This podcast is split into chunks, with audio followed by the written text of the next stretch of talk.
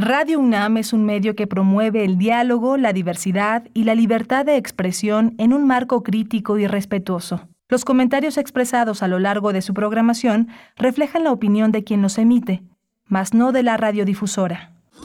Radio UNAM presenta Primer Movimiento, El Mundo desde la Universidad. Hola, buenos días. Ya son las 7 de la mañana con dos minutos de este jueves 5 de mayo. Es un día eh, no oficial, pero eh, la CEP lo considera un día de asueto y suspenden muchas actividades en las, en las actividades escolares y en las actividades burocráticas en este día. Eh, nos enlazamos a la radio universitaria de Chihuahua, estamos enlazados en Ciudad Parral, Ciudad Cuauhtémoc, Ciudad Delicias y la gran ciudad de Chihuahua. Está hoy Andrés Ramírez, Andrés Ramírez, nuestro guitarrista, nuestro músico al frente de la al frente de los controles de la cabina está Rodrigo Aguilar en la producción ejecutiva, Violeta Berber en asistencia de producción y mi compañera querida Berenice Camacho. Buenos días, qué gusto estar contigo.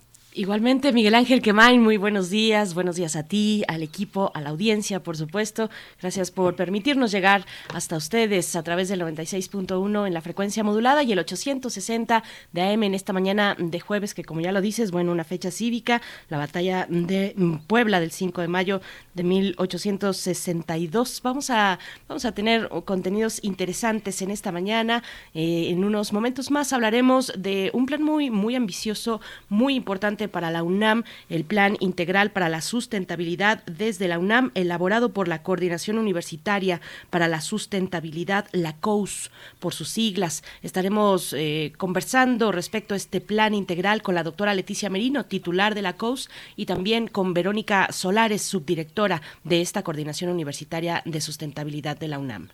Y vamos a mirar al cielo, hoy es jueves de mirar al cielo, en la sección de Observatorio Astronómico vamos a hablar del mecanismo de anticitera en enigmas y novedades. Este tema lo trata la doctora Gloria Delgado Inglada y es investigadora del Instituto de Astronomía de la UNAM y comunicadora científica. Está con nosotros eh, hablando de esta mirada al universo. Y en nuestra nota nacional, la Fundación Forge publica su informe sobre obstáculos educativos para la inserción laboral de jóvenes. Desempleo juvenil y abandono escolar es el tema que, tomaremos eh, a través de la mirada de María Fernanda Young, directora de Alianzas Estratégicas de la Fundación Forge México. Vamos a tener también la conmemoración de los 30 años de la Comisión Nacional para el Conocimiento de la Biodiversidad, conocida como la CONABIO. Ha enfrentado muchas cosas, muchas eh, muchos, eh, reducciones en su manera de enfrentar ya estos 30 años, tres décadas de estar eh, generando un patrimonio para eh, entender la biodiversidad de nuestro país y de lo que formamos parte en el planeta. Vamos a hablar con el doctor José Sarucán. Él es el coordinador nacional de la CONAVIO y uno de los eh, impulsores de los científicos que más ha trabajado en ese territorio. Sí, y esta charla un poco en la antesala de una mesa eh, de reflexión que tendrá lugar eh, en el Colegio Nacional el día de hoy, jueves 5 de mayo a las 6 de la tarde, eh, pues precisamente con motivo del 30 aniversario de la Conavio. Tendremos la poesía necesaria en la tercera hora. Yo compartiré un poco de poesía y de música con ustedes. Y vamos a tener, hoy, hoy es jueves de Mundos Posibles, tenemos la presencia del doctor Alberto Betancourt esperando el autobús a Zaporicinia, el milagro social del cese al fuego. El doctor Alberto Betancourt es doctor en historia, profesor de la Facultad de Filosofía y Letras de la UNAM. Y por fin ya nos acompaña en vivo, en vivo en los mundos posibles. Cerramos con derechos humanos, el asesinato del joven estudiante de la Universidad de Guanajuato por parte de la Guardia Nacional. Es el tema que abordaremos con Jacobo Dayán, director del Centro Cultural Universitario Tlatelolco de la UNAM. Así es que, bueno, los contenidos para esta mañana, sus comentarios siempre eh, mm, importantes, importantes para nosotros. Envíenlos a nuestras redes sociales, arroba PMovimiento en Twitter, Primer Movimiento UNAM en Facebook. Y nos vamos a me parece que nos vamos a ir con música. Miguel Ángel, ¿qué es lo que vamos a escuchar? Con música, vamos a escuchar de Bobby McFerrin, Good Loving.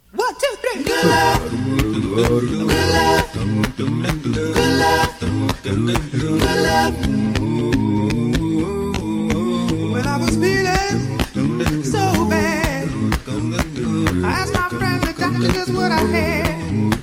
I said, doctor, doctor, Mr. MD, doctor, could you please tell me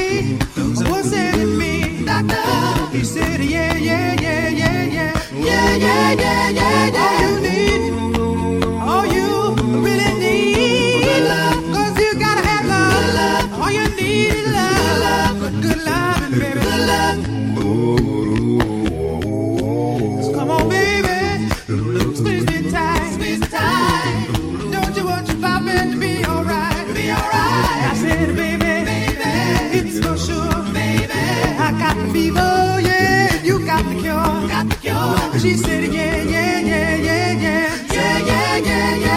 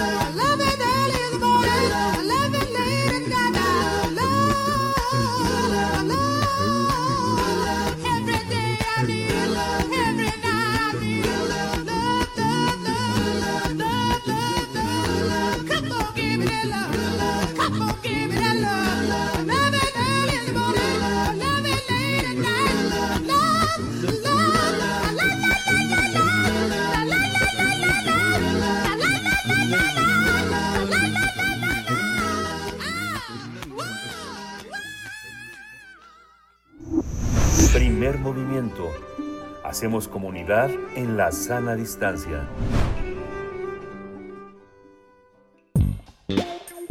Pensar y accionar sobre nuestra relación con el ecosistema. Hoy somos testigos de cómo se intensifican los efectos del cambio climático, la pérdida acelerada de la biodiversidad y el deterioro generalizado de los ecosistemas y recursos naturales. Para hacer frente a este contexto que va en aumento, es urgente reafirmar el compromiso y multiplicar las acciones para garantizar que las generaciones presentes y futuras cuenten con las condiciones necesarias para tener una vida digna. De esta manera, nuestra Casa de Estudios ha reconocido la urgencia de avanzar hacia la sustentabilidad, por lo que redobla los esfuerzos de transformación para convertirse en un referente como universidad sustentable, al implementar un plan integral para la sustentabilidad. El objetivo es potenciar sus aportaciones en la construcción de la sustentabilidad en el país a partir de la colaboración con actores gubernamentales, sociales y el sector privado. Este plan define las directrices generales para consolidar la inclusión de la sustentabilidad en las tareas sustantivas de la universidad, que son, como sabemos, la docencia, la investigación y la extensión de la cultura. Además, se refiere también a la gestión de sus campus y la participación de la comunidad universitaria en iniciativas que promueven la sustentabilidad en escala social, nacional y global. La universidad cuenta con diversas entidades que llevan a cabo tareas de investigación en temas relacionados con la sustentabilidad y con programas especializados de licenciatura y posgrado relacionados con este tema. Vamos a conversar esta mañana sobre esta, este plan de sustentabilidad en la UNAM con la doctora Leticia Merino, titular de la Coordinación Universitaria de Sustentabilidad de la UNAM. Le doy la bienvenida. Leticia Merino, buenos días. Gracias por estar aquí. Gracias por el espacio, como siempre.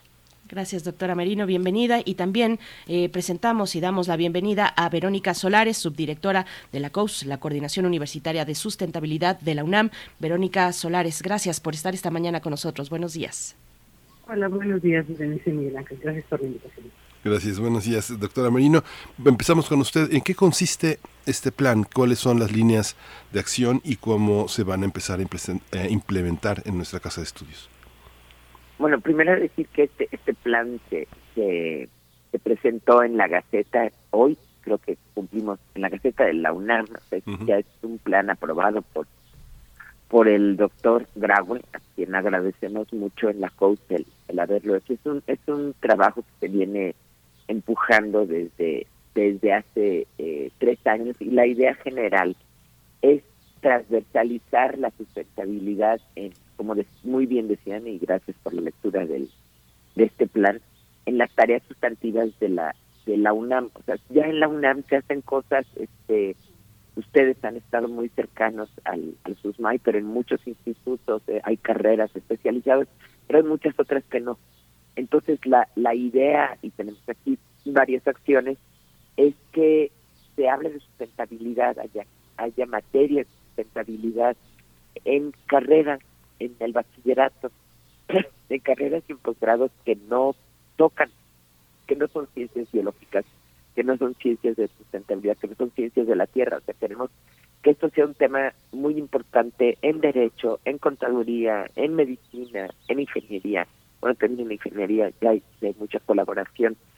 Este, además que, que haya más coordinación de la de la investigación que se hace en el tema, más coordinación sobre todo entre entre investigadores de ciencias sociales y de y de y de ciencias biológicas y, de otros de otros campos digamos y que en extensión de la cultura en vinculación que es un tema eh, muy importante también haya haya esta tarea. Este bueno tuvimos una actividad muy importante el sábado pasado con distintas este, entidades y dependencias de la UNAM para festejar el día del, de la niñez el día del niño y la niña hacia un futuro sustentable este, y estamos también promoviendo eh, acciones eh, de mejor manejo de los de los campus. Ya había acciones, pero pero falta mucho por hacer. Este, y aquí también en el tema de de agua, de áreas verdes, de consumo, digamos, estamos llenos de unicel, de, de, plástico, de residuos, este, que es también un tema muy fuerte, de energía, eh, de movilidad.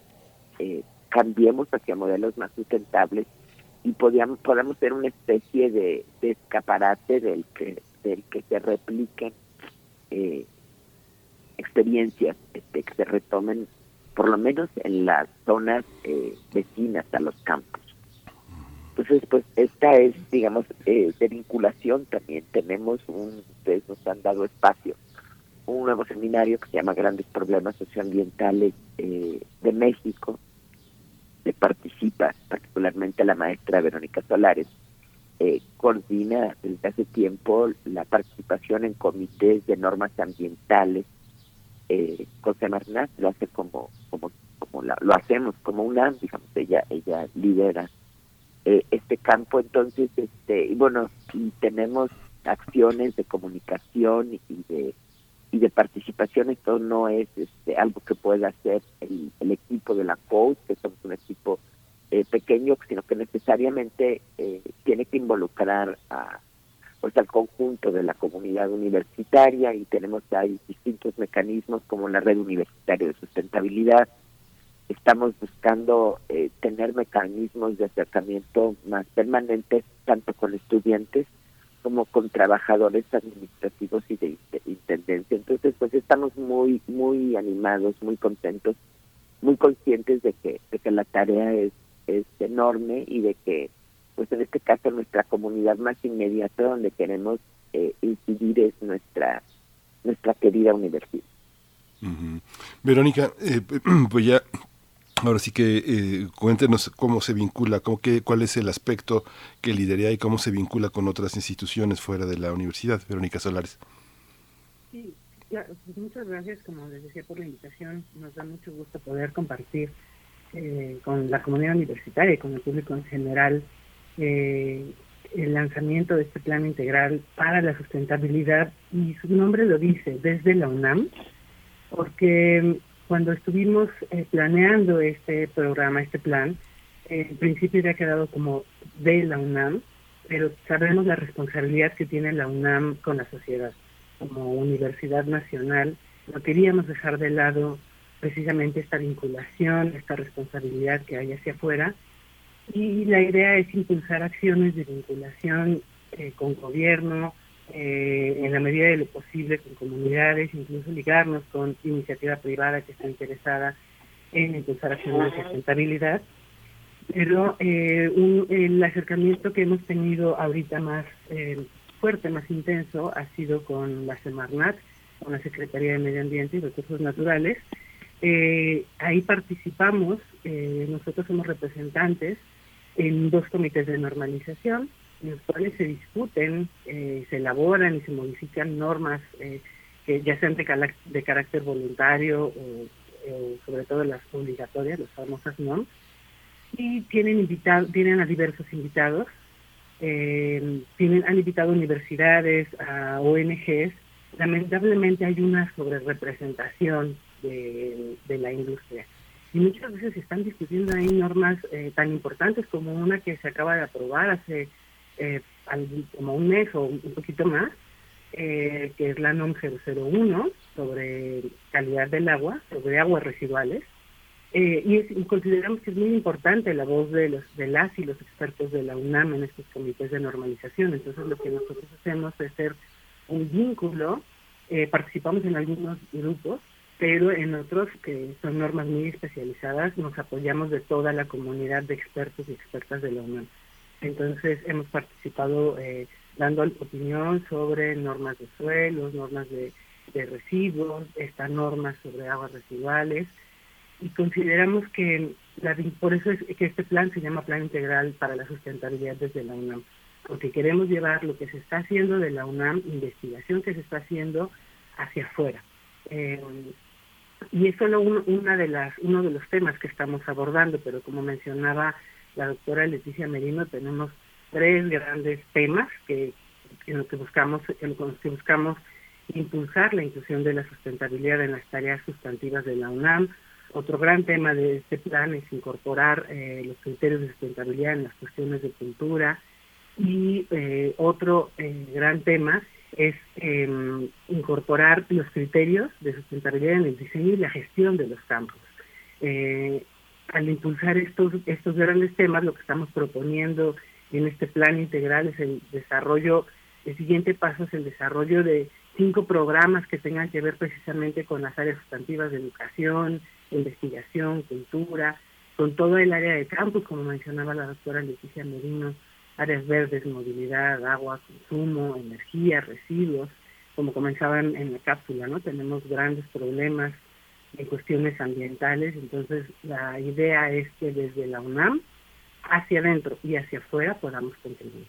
Y estamos proponiendo una serie de acciones puntuales, como decía la doctora Merino, llevar, por ejemplo, en educación, tenemos eh, el interés de que todas las carreras que se dan en la UNAM puedan tener acceso a contenidos sobre sustentabilidad, porque de pronto muchos alumnos o profesores se acercan a nosotros a decirnos, quiero entrarle a estos temas, soy de la Facultad de Artes y Diseño, o soy de la Facultad de Veterinaria, o queremos llegar también a quienes están estudiando eh, Derecho, ¿no? todas las carreras, y que puedan tener bases para poder entrarle desde su disciplina a la sustentabilidad.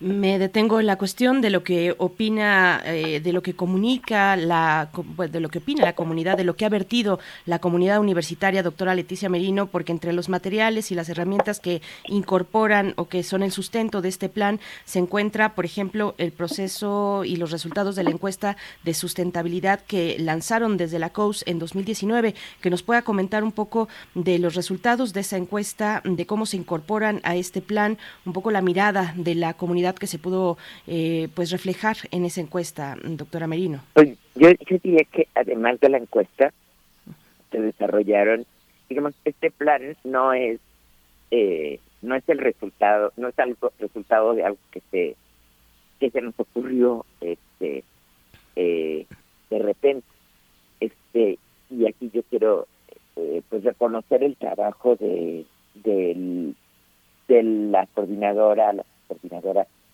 estuvieron antes de mí, la doctora Codaris Menz, la doctora Yari Pastier, este, se, se realizaron, digamos, en la cosa y un consejo, consejo asesor, donde participan eh, alrededor de, son como, die- son como 18 especial, eh, digamos, eh, personas de distintas, de distintas un sistema de, de humanidades, de sociales, facultad de economía, este, coordinación científica, digamos, es un grupo muy amplio. Y con este grupo se trabajó en distintos talleres para, para hacer los contenidos del CIP. Se desarrolló la, encuesta a la, a la comunidad como este, para ver cuáles serían las, las prioridades en estos, en estos este, temas que, que mencioné, que mencionó, que mencionó Vero. Eh, también se trabajó con la red universitaria de sustentabilidad para desarrollar este, este programa. Eh, también en la, en la red eh, participan, tuvimos una reunión hace poco, participan alrededor de 90 este, entidades y con ellas eh, se trabajó sobre cuáles deberían de ser las acciones. Entonces, la, la idea de, de, de trabajar en docencia, de trabajar en, en investigación, eh, promoviendo lo que decía, lo que decía eh, Vero, en la maestra Solares, en pues la transversalización de la, de la, de la docencia, el tener una oferta continua para gente que se quieran seguir formando. Aquí estamos trabajando, por ejemplo, en un MOOC que está a punto de salir, estos cursos masivos en línea sobre sustentabilidad, abierto al, público. Estamos trabajando en otros sobre cambio climático. El, tema de, tener materiales audiovisuales es resultado no solo de la encuesta, este, de las sugerencias, sino también de la del Consejo Asesor, de la opinión del Consejo Asesor y de la Red Universitaria de Sustentabilidad. Este, se, se, traba- se preguntó también este, a, grupos de estudiantes que estuvieron, que estuvieron este, eh, dispuestos también las prioridades de, investigación, digamos, el, el tratar de, de crear redes este, donde trabajen eh, especialistas de distintas áreas. Esto ya se, ya se hace, pero, pero es todavía eh, marginal, pues responde a los resultados que tuvimos, lo de lo de transversalización, digamos, de no dejar de lado este, el espacio de cultura, el tema del nombre, como decía eh, bien Vero, de, de sustentabilidad desde la UNAM y no nada más en la UNAM o de la UNAM, este es resultado de, de este pues, de esta consulta que a través de distintos de distintos este, instrumentos hicimos a la comunidad.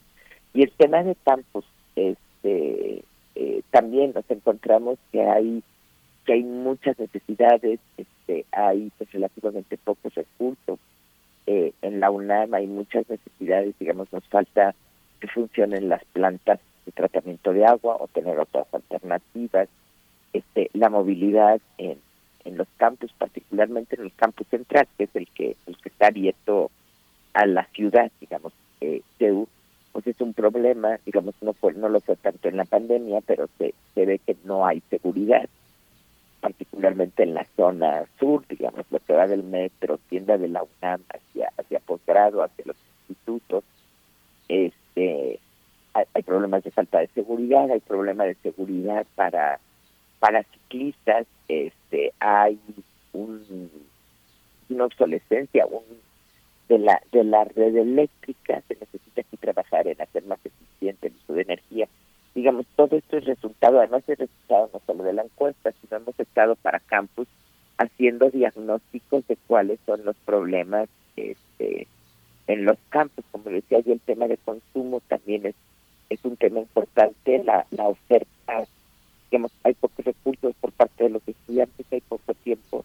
y la oferta de alimentos en general es este no solo poco sustentable sino poco sana este y el consumo tiene que ver con, con con residuos digamos. Las envolturas son son plásticos son unicel se usa todavía muchísimo este botellas de agua. Eh, digamos, no tengo los datos, estos los datos los tiene la coordinación, pero son en torno a miles, digamos, esto pues es insustentable y eh, desde, desde cualquier lado eh, que se le vea el tema de nuestras áreas verdes, hay, digamos, tenemos la, reserva, la brecha, la reserva del Pedregal eh, de San Ángel, pero digamos también hay necesidad de conservación, de, de mantenimiento de, de este ecosistema único que es el Pedregal de, de San Ángel, más allá, más allá de las zonas de la red. Entonces, yo diría que los el PISU es resultado no solo de la encuesta, sino de distintos instrumentos que se han que se han vertido a la comunidad. Entonces, este, tenemos también un plan de acción a través a través de este plan que necesitamos que la comunidad se apropie. Este, como yo decía, la pues, la coordinación está para facilitar, pero pero está absolutamente rebasada y estos son acciones que, requieren impulsarse colectivamente eh, por, por quienes vivimos en la universidad.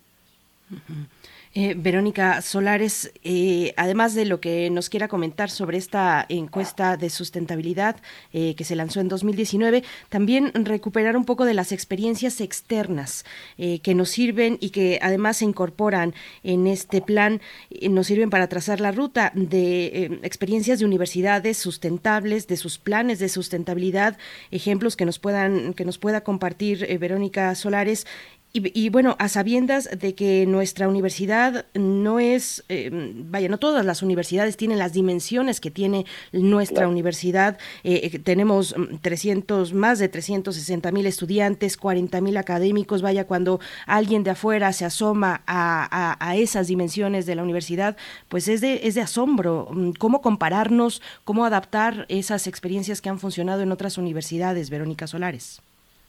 Eh, sí, Berenice, pues la verdad es que es una muy buena pregunta porque eh, efectivamente, como decía la doctora Leti Merino, eh, participamos en diferentes redes. Una de ellas es la red, eh, la ISCN, la Red Internacional de Campos Sustentables, pero hemos revisado diferentes programas de universidades que están impulsando acciones de sustentabilidad. Cuando tenemos intercambio con estas universidades, bueno, una de ellas es, por ejemplo, la British Columbia, eh, en esta red de universidades, la ISCN, participan universidades sobre todo europeas, pero también eh, algunas canadienses. Está, les podré platicar un poco más, eh, estamos haciendo esfuerzos por impulsar un capítulo latinoamericano en esta red, pero cuando hemos tenido intercambios con ellos, la verdad es que se asombran, primero, como dices, del gran tamaño de nuestra universidad, porque ellos tienen una fracción muy, muy eh, mínima de estudiantes, si la, si lo comparamos con, con los miles de estudiantes o miles de académicos que tenemos en nuestra universidad. Y lo que les asombra es que a pesar de eso hemos podido, eh, nosotros desde la COUS, pero la verdad es que también han habido esfuerzos previos en los que se han impulsado acciones. en estos grupos hemos podido tener, eh, por ejemplo, algunos seminarios en donde podemos hacer este intercambio de experiencias en nuestro caso, lo que estamos tratando de hacer es aterrizar, eh, hace rato comentaba Leti, tenemos ya grupos de trabajo, algunos sobre movilidad, en que se están discutiendo estrategias para impulsar una movilidad integral y sustentable. Y a veces lo que tenemos que hacer es recurrir a tratar de empezar eh, priorizando o focalizándonos, ¿no? Entonces empezaremos con dos entidades piloto, eh, eh, todavía estamos, eh, está una parte del equipo de la COSA está platicando con dos de las entidades, la Facultad de Ciencias Políticas, Trabajo Social, probablemente el Instituto de Geofísica, en donde vamos a empezar a probar algunas de las propuestas que tenemos en, en el piso, pero tenemos otros grupos de trabajo en los cuales eh, la idea es eh, empezar con toda la comunidad, por ejemplo el grupo de movilidad donde necesitamos forzosamente no solamente a las facultades y las escuelas, sino direcciones clave que están a cargo de, las estrategias. Y lo que tenemos que ir haciendo es abordar cada uno de los temas de acuerdo a, a la magnitud. Por ejemplo, en los temas de educación no necesitamos ir tanto por eh, entidades piloto, eh, que eso sí se tiene que hacer un poco más en campus, sino que tratamos de hacerlo eh, disponible a toda la comunidad. Eh, y como dice la doctora Leti Merino, tenemos que hacerlo en colaboración. Si no, no hay manera. Esto es la sustentabilidad se, puede abordar y se puede avanzar hacia ella desde la transdisciplina, desde el trabajo colaborativo. Y eso implica también trabajar con otras universidades, para este intercambio de experiencias. Claro. Esta, esta visión también, eh, Leticia Merino, eh, tiene que ver como ha pasado en nuestra universidad con las cuestiones de género que en muchas facultades eh, se han incorporado materias para que eh, forme parte del programa de estudios esta comprensión de perspectivas, de aspectos teóricos que tienen que ver con sexualidad, activismo, militancia y teorías eh, del feminismo. ¿Es posible pensar también en, esta, en estos programas, por ejemplo, pensar en una carrera como ingeniería o, o en la Facultad de Ciencias Políticas? ¿Se pueden implementar estas tareas también en la, como materias, como parte de las asignaturas? Absolutamente, absolutamente. Y en este sentido, el, el trabajo de las compañeras de género marca marca la, una, una ruta seguir, digamos, nos, nos llevan un poquito, un poquito de ventaja, además de que creo que, el tema de, de respeto de género, de, de, de una sociedad eh, realmente inclusiva es parte también de, de, de, lo que queremos en el futuro. En ese sentido es parte, parte de lo, de lo sustentable, es uno de los objetivos de desarrollo sustentable de Naciones Unidas. Respondiendo más en concreto a la pregunta, sí, este, la idea, como, como decía Vero, digamos, esto ya está, perdón, ya está bastante avanzado.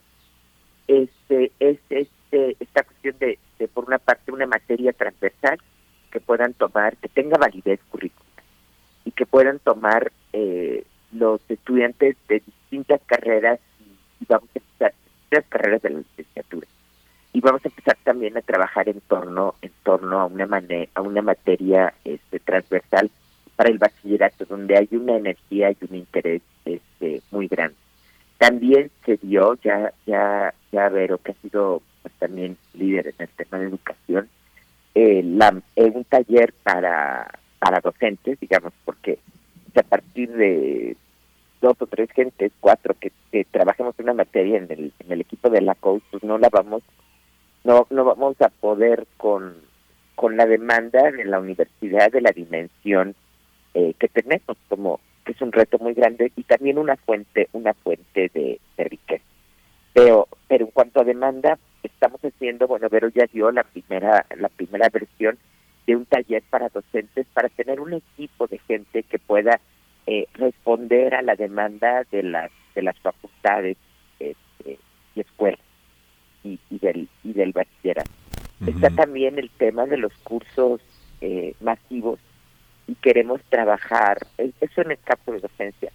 Queremos trabajar, como yo decía yo, este este año, ojalá, en el curso para para administrativos, para para eh, personal de tendencia, para los compañeros de intendencia, de jardinería, que son parte fundamentalísima de nuestra comunidad. La idea en torno a estudiantes que, que yo tengo es que si podemos hacer de cada uno de nuestros, de nuestros estudiantes un líder en su comunidad, o sea, un líder que puede influir al menos en 10 personas.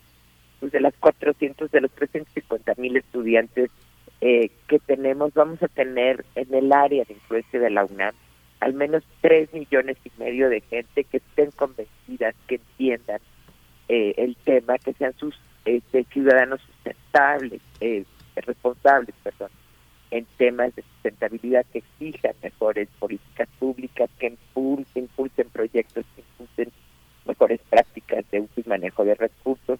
Entonces el tema de docencia y de formación de, de líderes ambientales, de líderes ambientales de todos nuestros estudiantes, yo creo que es, es un objetivo permanente y una, una tarea de, de la UNAM. Ahora, el tema de campus, yo también creo que va más allá de que nuestros campus este, logren estar mucho mejor manejados y utilizados en el futuro eh, cercano, mediano y en el largo plazo. Yo creo que, que en este tema de sustentabilidad aprendes mucho haciendo. este Y si dentro de tu, de tu práctica, tu práctica de uso, de recursos en tu entorno inmediato, eh, empiezas a cambiar prácticas, digamos, yo creo que el convencimiento que tiene y el cómo hacer, el aprender, eh, se replica. Entonces, este sí vemos también el, el, tema de campus como un tema necesario por los campus, pero como un tema eh, de formación y de participación, sobre todo para para estudiantes, ¿no? Entonces, este, estamos pensando en impulsar también ya este año pues programas de voluntariado en, to en torno a los temas de manejo de manejo de campus la idea este, sea el paso después de la pandemia, por ejemplo, el jardín, el jardín botánico que está deteriorado. Este, de poder impulsar acciones voluntarias para la, restauración del jardín, recolecta de basura, sin eh, asumir funciones que tocan a los, a los compañeros eh, trabajadores, ¿no? Pero, pero yo creo que en los estudiantes hay una, una energía muy grande, este, entonces, pues así vemos, vemos este el plan y tenemos metas también para los siguientes dos años, o sea, para ir concretando. También Verónica Solares, maestra Verónica Solares, hay una parte que tiene que ver con el vínculo entre las universidades. Hay una red universitaria muy importante en este terreno eh, un plan de, de, sustentabilidad que particulariza tantos espacios que, si bien son visibles, no están visibilizados en una estrategia de sustentabilidad como ahora se pretende cómo funcionan las, el resto de las universidades del país en este tenor. Muchos de nuestros investigadores producen conocimiento a la limón de manera coordinada con otras universidades y con otros esfuerzos del país. ¿Hay un plan para que sea visible esta forma de, combinar esfuerzos, de, sumar esfuerzos? Eh, sí, eh, bueno, efectivamente la UNAM tiene comunicación, colaboración con muchas universidades. Dentro, dentro de la universidad tenemos la red universitaria para la sostenibilidad, donde agrupamos a diversas entidades y dependencias. Y además la UNAM pertenece a diferentes redes. Una de estas redes es la que les comentaba de la red internacional de campus sustentables. Em, eh, también desde la coordinación de la investigación científica, que pertenece a la red de soluciones para el desarrollo sostenible, en la que participan diferentes universidades a nivel eh, nacional. Y la idea con todas estas redes es em, primero el intercambio de experiencias y algo que nos, hemos, que nos hemos encontrado desde la coordinación es que nosotros estamos impulsando y estamos eh, proponiendo y ya impulsando acciones desde este plan, pero hay diversos esfuerzos en la universidad de participación en redes o de estrategias de, incluso de sustentabilidad que se están impulsando desde las entidades y lo que queremos es coordinar los esfuerzos, que no hayan dobles esfuerzos y una vez eh, que tengamos esta coordinación, que ya lo estamos eh, eh, logrando, poder visibilizarlos como dices. Nosotros tenemos una página en la coordinación, es coast.sdi.unam.mx, la estamos renovando y tendremos algunos espacios precisamente para poder difundir ahí iniciativas de sustentabilidad, iniciativas de vinculación, es decir, hacia afuera, con otras universidades y con otro tipo de actores, como comentábamos hace rato.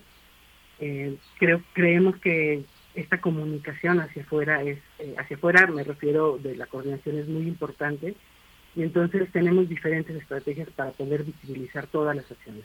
Una es la página, otra es también discutir lo que se está haciendo, qué está funcionando, qué no, qué hace falta en este seminario que comentaba Leti y del que ya se ha hablado, de los grandes problemas socioambientales, los podcasts que se están generando y bueno, diversas, eh, eh, tenemos además nuestras redes sociales que la verdad es que eh, la página nos, nos siguen, nos consultan mucho, pero las redes sociales son muy, muy consultadas y ahí damos a conocer muchas de las acciones que se están haciendo tanto dentro de la UNAM como de colaboración.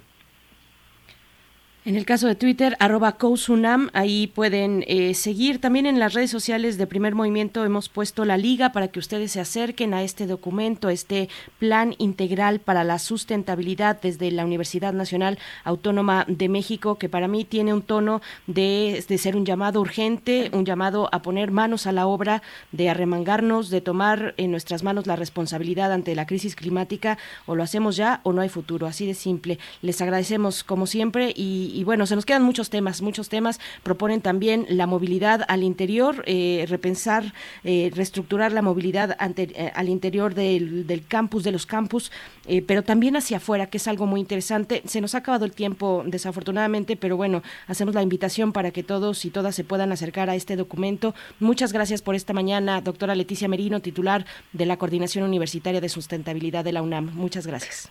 Gracias al primer movimiento, como siempre, un abrazo muy grande. Otro de vuelta. Verónica Solares, subdirectora de la COUS. Gracias, gracias por participar esta mañana. Muchas gracias por el espacio. Un abrazo. Gracias.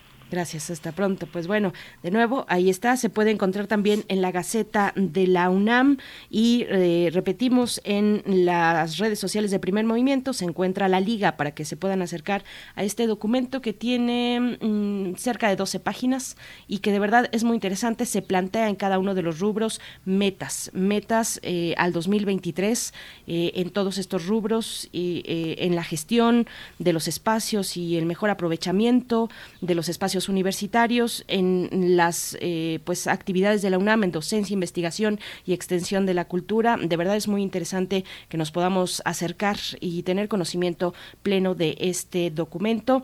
Vamos a hacer una pausa musical, Miguel Ángel, son las 7 con 42. Escucharemos a continuación de Bobby McFerrin, eh, original del grupo Cream, la canción Sunshine of Your Love.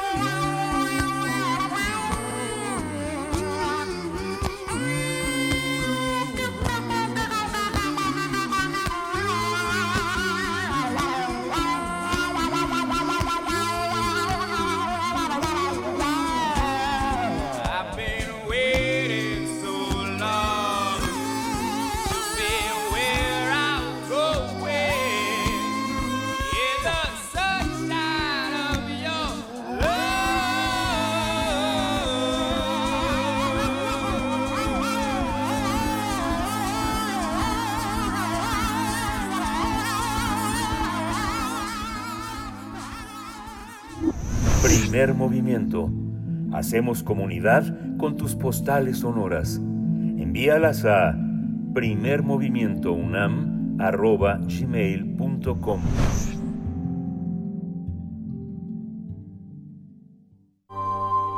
Del brazo de Orión al universo. Observatorio Astronómico. Ya nos encontramos con la doctora Gloria Delgado Inglada en esta mañana de jueves. Ella es investigadora del Instituto de Astronomía de la UNAM y comunicadora científica para hablar del mecanismo de anticitera. ¿Ustedes han escuchado hablar del mecanismo de anticitera, esta especie de computadora antigua eh, y de tantos eh, pues enigmas, un objeto enigmático, fascinante? Y para hablar precisamente de sus enigmas y novedades está la doctora Gloria con nosotros. ¿Cómo estás, querida doctora? Buenos días. Muy buenos días, siempre un gusto estar con ustedes. Buenos días, Gloria. Gracias, bienvenida. Pues cuéntanos, por favor. Sí, pues voy a hablar de ese tema con la excusa de que, ay, perdón, se publicó un artículo con eh, novedades, ¿no? Sobre, no, no sé si se dice anticitera o antiquitera, creo que los dos están permitidos, ¿no? Porque como es una palabra griega, pues ni idea de cómo se pronuncia. Pero bueno. ¿qué es este anticitera?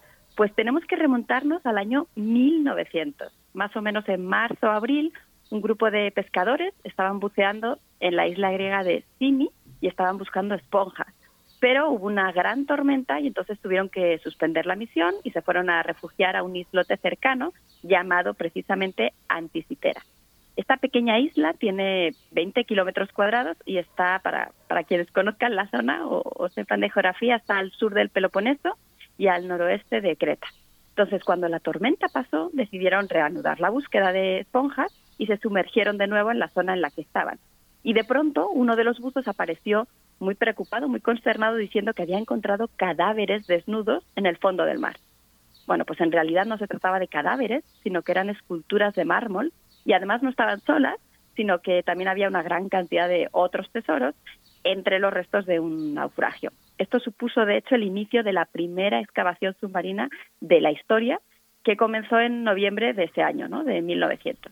Más o menos en julio del año siguiente fue cuando se sacó este mecanismo de anticitera fuera del mar, este artefacto. Todo lo que lograron recuperar de- del, del naufragio se lo llevaron al Museo de Antropo- Antropología Nacional que está en Atenas y entre todos estos objetos había un bulto más o menos del tamaño de una caja de zapatos al que al principio no le hicieron mucho caso, hasta que unos meses después se rompió. Y entonces vieron lo que contenía y lo que observaron son unas cuantas ruedas dentadas más o menos del tamaño de una moneda. El aspecto, de hecho, es muy parecido al que tienen los engranajes de los relojes de pulseras, ¿no? Tienen muchísimos engranajes. Y además tenía algunas inscripciones en la superficie que estaban escritas en lengua corintia, y esto es lo que les permitió saber que el origen pues era griego, ¿no? Por desgracia, el artefacto pues no estaba en muy buen estado, de hecho estaba casi incompleto, solo pudieron recuperar, se cree que un tercio de lo que era el mecanismo original, y por ejemplo, pues la manivela, que es la que lo hacía funcionar, ya no, ya no, ya no estaba, ¿no? Bueno, sea como sea, el caso es que este tipo de engranajes se pensaba que no existían en la época en que ocurrió este naufragio, no solo en la antigua Grecia, sino en ninguna otra parte del mundo. Se estima que fue construido más o menos en el año entre el año 70 y 200 antes de Cristo, así que tiene más de 2.200 años de antigüedad. Los engranajes que tiene, de hecho, lo que se sabe es que se inventaron siglos después de que sucediera el naufragio. Así que este es el gran misterio, ¿no? ¿Quién, cómo y por qué o para qué construyó este mecanismo de engranaje? Cuando se encontró se sabía muy poco sobre la lengua corintia, así que pues cuando se estuvo investigando, en realidad hubo que esperar varios años para poder descifrar un poquito este misterio. En 2005 ya se logró entender que en la parte posterior tiene una descripción del cosmos con cinco planetas que son pues los que se conocía en la antigua Grecia. También se descubrió que el mecanismo era capaz de reproducir los movimientos del Sol y de la Luna con exactitud. Y el año pasado se logró hacer un modelo por computadora, eh, consiguieron eh, separar, digamos, todos los componentes, todas las piezas y poder después averiguar cuál era la finalidad, ¿no? Que es pues la de predecir eclipses de hasta 19 años y también otros fenómenos o eventos astronómicos. Permite predecir también la fecha de seis certámenes griegos antiguos, entre ellos los cuatro principales juegos panhelénicos, y en una de las placas se encontraron grabadas los números 462, 462 años y 442, 442 años, que esto parece que se corresponde con los ciclos planetarios de Venus y Saturno. Como se pudieron modelar todas las piezas, eh, pues la magia de, de las computadoras, pues se pudo sim- simular el mecanismo completo y ponerlo en movimiento en la computadora. Y con eso pues se, pudieron seguir las posiciones de la Luna y el Sol, como digo, con exactitud. Y este año, más o menos hace un mes, en, en marzo, pues se publicó un nuevo trabajo, que son estas novedades que traigo sobre la anticitera, y aquí lo que se propone es que la fecha de referencia para la anticitera es el 22 de diciembre del año 178 antes de Cristo. Ellos explican que esta fecha pues es la más antigua en la que están basados todos los demás cálculos del artefacto. Es como una fecha de referencia. Y los argumentos a favor de que sea esta fecha la fecha de referencia es que ese día hubo un eclipse de sol que además duró un montón, 12 minutos, que al día siguiente fue el solsticio de invierno, que es pues una fecha muy significativa en la antigüedad sobre todo, y también que por esas fechas se estaban celebrando el Festival de Isía en honor a la diosa Isis, tanto en Grecia como en Egipto. En fin, que hubo muchos acontecimientos importantes que llevan a pensar que esa fecha es la adecuada para ser la fecha de partida o de referencia para los cálculos. Y es importante esta fecha porque se necesita, para cualquiera que quiera usarlo, necesita saber cuál es esa fecha de referencia, ¿no? Hay personas, cuando ha salido este trabajo, que son un poco escépticas ante los resultados y de hecho dicen que el estudio tiene algunos problemas, unos más generales y otros más del detalle. Y de hecho yo no he encontrado que este artículo esté publicado en una revista, está como en un repositorio de artículos, pero no está arbitrado, o al menos yo no he conseguido encontrarlo, ¿no? Pero lo traigo aquí porque me pareció interesante. Y hay un par de trabajos que se publicaron en 2014 que se- en los que se sugiere otra fecha como esta fecha de referencia y sería el 12 de mayo del año 204 antes de Cristo. Es bueno, un poquito diferente. Y decían que bueno, que, cuando se us- usaban esa fecha, pues todas las predicciones de los eclipses cuadraban muy bien, ¿no? Entonces, bueno, aunque, eh, como ven, pues aunque llevamos ya, bueno, llevan, ¿no? Los expertos años investigando y sí que se han dado algunos pasos, pues en realidad todavía estamos lejos de resolver este misterio del mecanismo de anticitera y aprovecho para mencionar que además se cree que debió haber otros, no es una pieza única, sino que, que debió haber otros similares en la época porque Cicerón habla, hablaba sobre ellos, ¿no?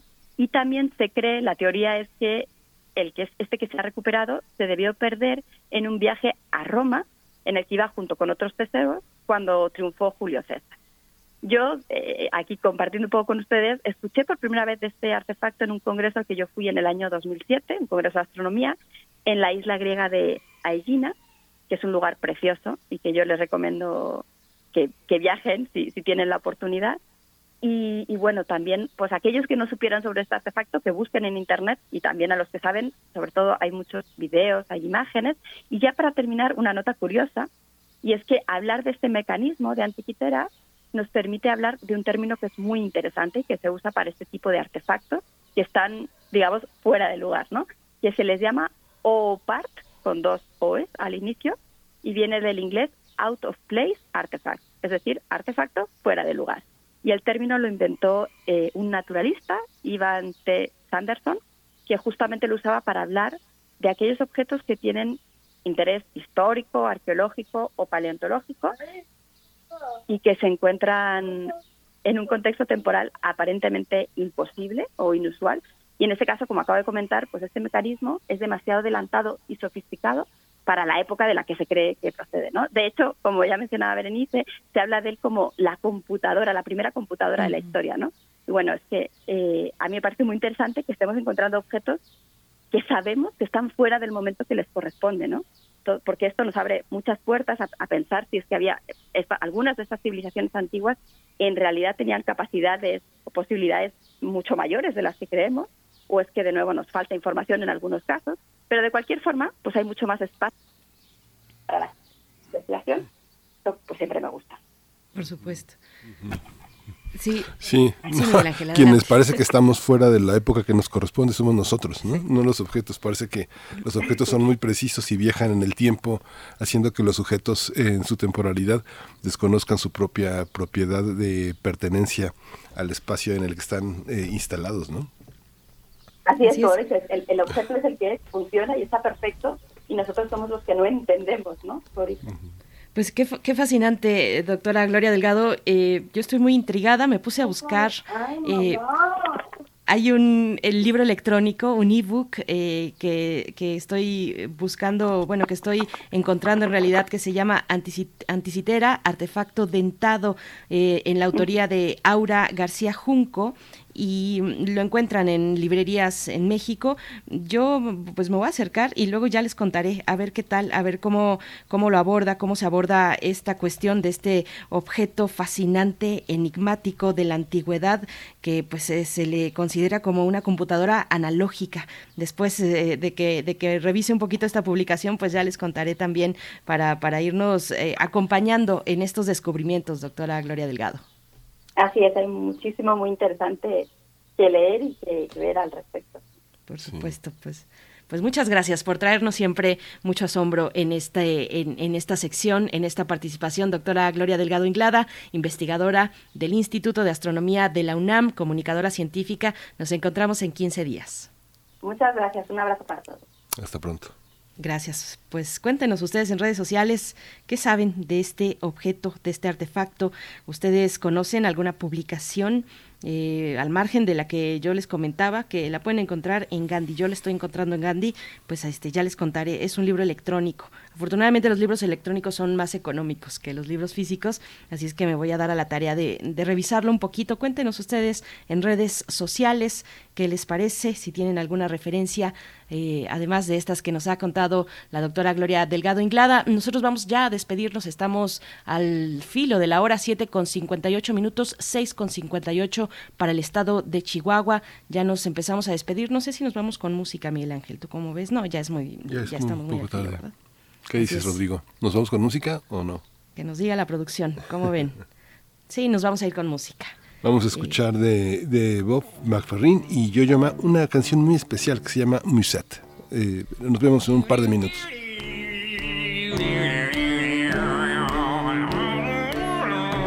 Excuse me, man. Wrong, wrong number. Thank you. I got carried away.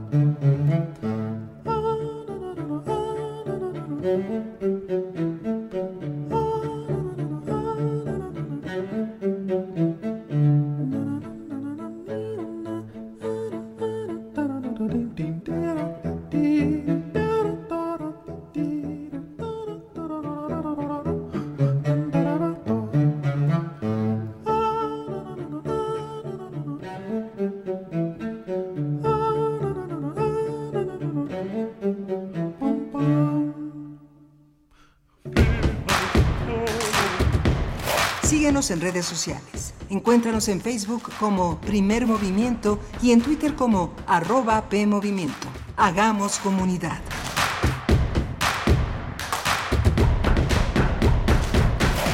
Todo dentro de la cultura humana significa. La moda es un mecanismo de expresión política, subversiva y provocadora. El Museo Universitario del Chopo te invita a estudiar las estéticas fuera del lenguaje hegemónico en el laboratorio en línea contra culturas excéntricas, significaciones del cuerpo subversivo contemporáneo en contextos no occidentales. Imparte Janine Diego, del 13 de mayo al 17 de junio, todos los viernes de las 12.30 a las 14 horas, a través de Zoom. Mayores informes e inscripciones en www.chopo.unam.mx. El excéntrico fenómeno conocido como moda. Museo Universitario del Chopo. Seguramente ya elegiste el proyecto que más necesita tu colonia, pero eso es solo una parte. Para que se cumpla y sea una realidad, ahora debes darle seguimiento siendo parte de los comités de ejecución y vigilancia. Infórmate acerca de ellos y acuda a las asambleas que se realizarán entre mayo y julio para integrarlos. Recuerda que puedes consultar toda la información en www.ism.mx. Así que ya te la sabes, síguele la huella a tu proyecto, participa y enchula tu colonia. Instituto Electoral Ciudad de México. Cosmos. Entramado de lo que existe. Bucle del impulso y la ruina. ¿Dónde termina la devastación? Cultura UNAM, a través del Museo Universitario del Chopo, invita a la exposición Espiral para Sueños Compartidos. Arte, comunidad, defensa y resistencia. Instalación en gran formato por la artista colombiana Carolina Caicedo. A partir del 29 de enero. Galería Central del Museo Universitario del Chopo. Enrique González Martínez, número 10, Santa María la Ribera. Miércoles a domingo de 11.30 a 18 horas. Cultura UNAM.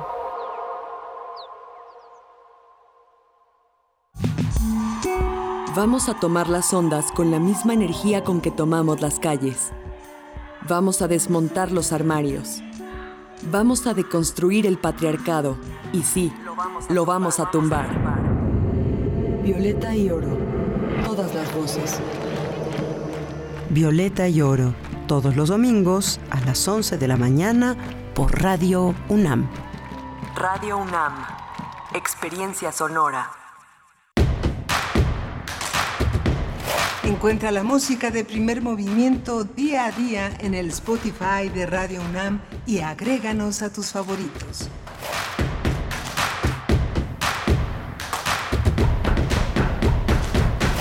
8 de la mañana con tres minutos. Les saludamos, les damos la, la, bienvenida a esta segunda hora de transmisión y el agradecimiento a quienes están desde temprano en las frecuencias universitarias en el 96.1 de la FM, en el 860 de amplitud modulada y en www.radio.unam.mx. Como es costumbre, en esta hora nos enlazamos con la radio Nicolaita en el 104.3 de la frecuencia modulada en el estado de Michoacán, en la ciudad de Morelia. Y pues un saludo a la Universidad Michoacana de San Nicolás de Hidalgo, que yo creo que también están descansando. Es lo que nos estábamos preguntando un poquito aquí en este día de, eh, pues en este, eh, en esta fecha cívica de la batalla de Puebla, el 5 de mayo. Seguramente están también, eh, pues, tomándose un día de descanso por allá en la Universidad Michoacana de San Nicolás de Hidalgo, pero saludos si nos están sintonizando. el equipo de primer movimiento se encuentra, pues, en sus puestos. Rodrigo Aguilar en la producción ejecutiva, Violeta Berber en la asistencia de producción. Hoy está Andrés Ramírez en los controles técnicos y Tamara Quirós, como siempre, ahí al pie del cañón en las redes sociales.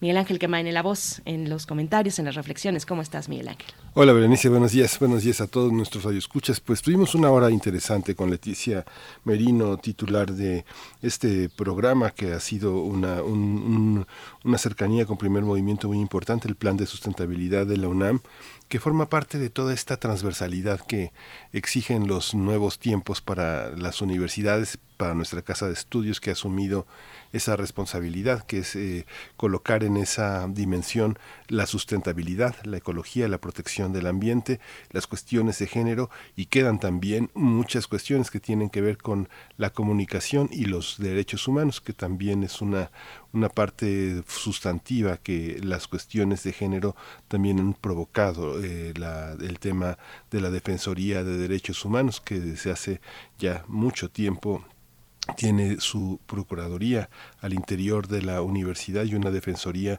muy muy importante. Ha sido la labor de el Instituto de Investigaciones Jurídicas y parte de lo que de la herencia del enorme legado que nos dejó el doctor Héctor Fixamudio de esta esta reflexión eh, continuada histórica jurídica de los derechos humanos que tenemos que aprender todos en todas las carreras entender cómo nos vinculamos a, a, través de, de esas materias que deben de formar parte como de un tronco común de antes el tronco común era una diversidad de eh, bases eh, que permitían ir hacia distintas carreras. Hoy es una serie de bases que permiten enfrentar la vida de otra manera, ¿no?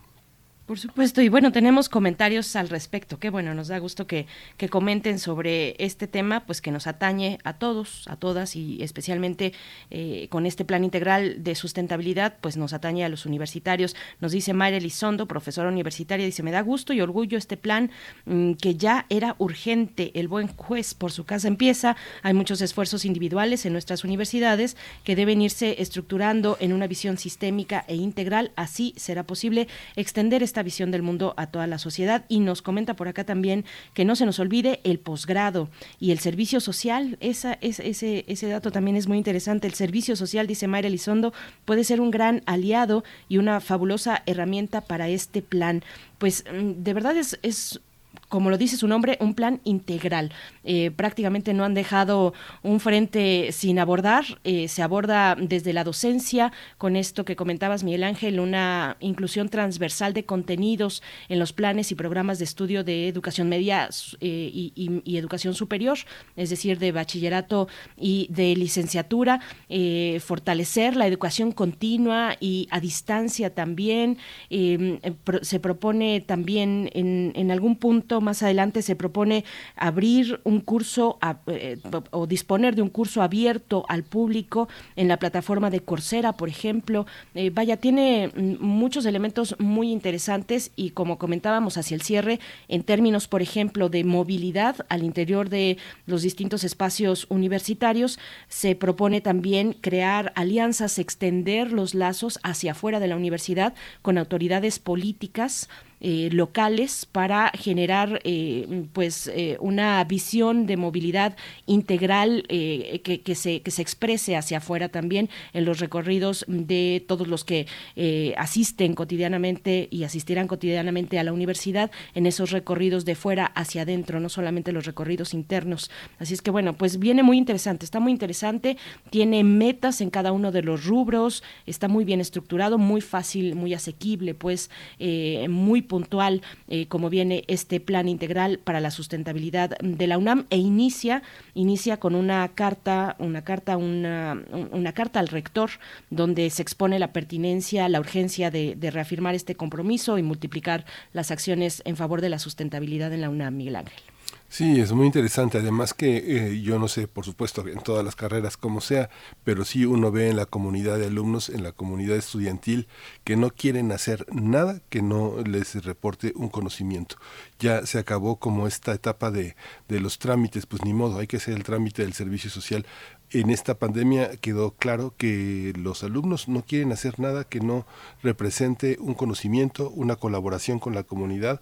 Las formas de hacer comunidad son muy profundas, son muy comprometidas, así que el México de los eh, de los requisitos, este ni modo es un requisito, no. Yo creo que nuestra comunidad universitaria sí está muy sensible a que su participación en las tareas de apoyo social sea sea sustantiva, sea participativa, sea un compromiso y represente un aporte. Es algo de lo que nos que nos sentimos muy orgullosos en la en la universidad.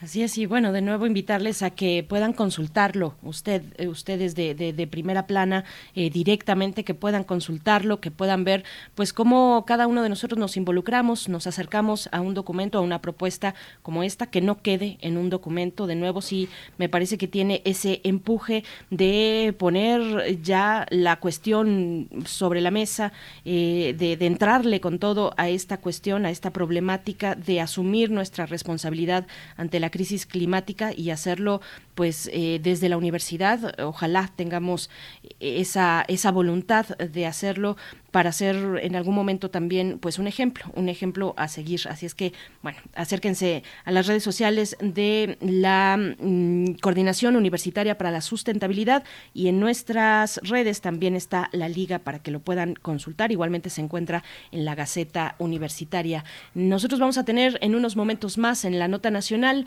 una charla con María Fernanda Young, directora de Alianz- Alianzas Estratégicas de Fundación Forge en México, para hablar del desempleo juvenil y el abandono escolar. Un informe que ha lanzado esta Fundación Forge, eh, informe sobre los obstáculos educativos para la inserción laboral de los jóvenes en México, Miguel Ángel. Sí, vamos a tener también eh, los 30 años de la Comisión Nacional para el Conocimiento de la Biodiversidad, del CONABIO, con el doctor José Sarucán, coordinador nacional de Conavio, una, una, un- una conmemoración importante que también nos alerta a la protección, a la conservación, a la continuidad de un patrimonio que a lo largo de tres décadas nos ha dado muchas, muchas lecciones sobre cómo proteger la vida y cómo insertarnos en ella. Pues sí, no lo ha tenido, no lo ha tenido fácil la Conavio eh, y, bueno, sabemos la implicación o los impactos que en distintas áreas eh, tiene la política de austeridad. Vamos a conversar al respecto, como ya lo comentas. Nosotros vamos ya ahora directamente con la nota nacional. Primer movimiento. Hacemos comunidad con tus postales sonoras. Envíalas a primermovimientounam.gmail.com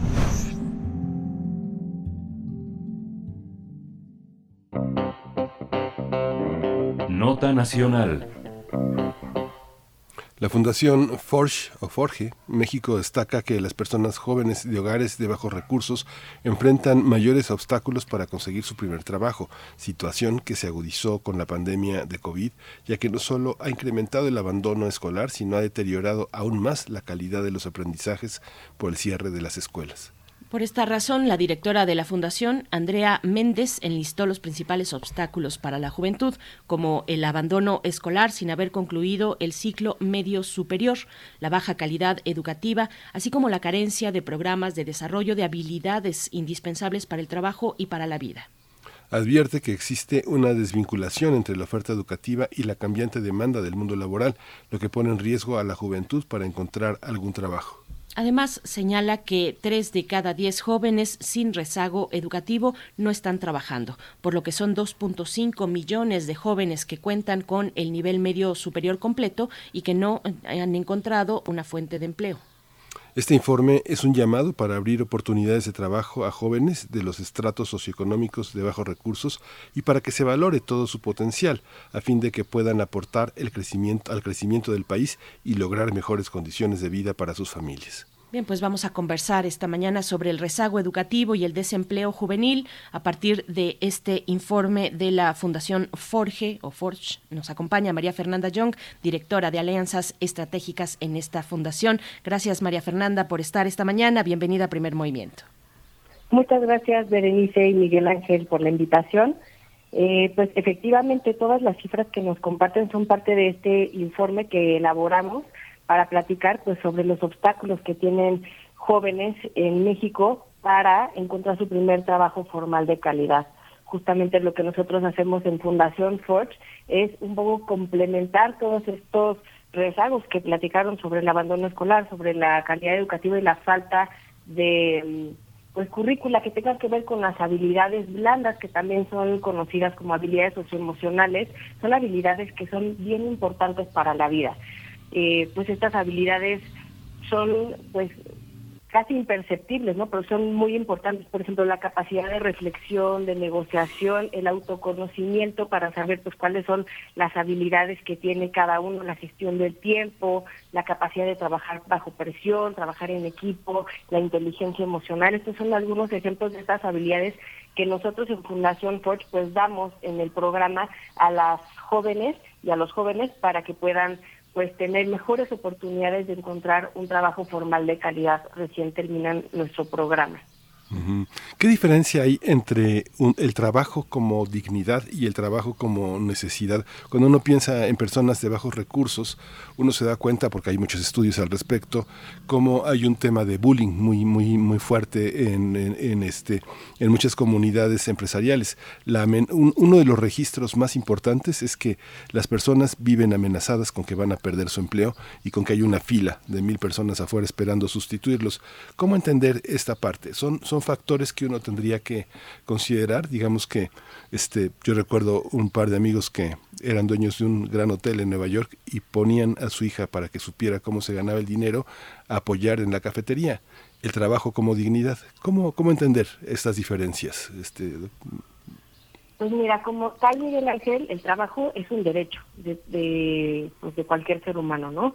Y entonces nosotros tenemos que empujar también hacia las empresas, porque actualmente incluso dentro del mercado formal, pues hay muchos trabajos precarios, ¿no? Que están al límite de las prestaciones sociales, al límite de el pago, o sea, me refiero como al salario mínimo, que pues sabemos es difícil pues sobrevivir con, con una cantidad así y entonces pues tenemos que empujar también para que pues este tipo de cosas pues, afectan en general a la mayoría, ¿no? solo al, al empleo de los jóvenes, pero lo que sí es que a las chicas y a los chicos que son eh, pues eh, candidatas al primer trabajo pues no tienen como esta referencia de saber pues cuál es un empleo digno, ¿no? En Fundación Foch lo que nosotros hacemos pues es desde darles esta asesoría de pues cuáles son las prestaciones de ley, cuáles son las prestaciones superiores a las de la ley, más o menos de acuerdo a las habilidades y al deseo de trabajo de cada chica y de cada chico, buscamos que encuentren un trabajo acorde a, pues, a sus habilidades y a su pasión, ¿no? Porque creemos y estamos convencidos en la fundación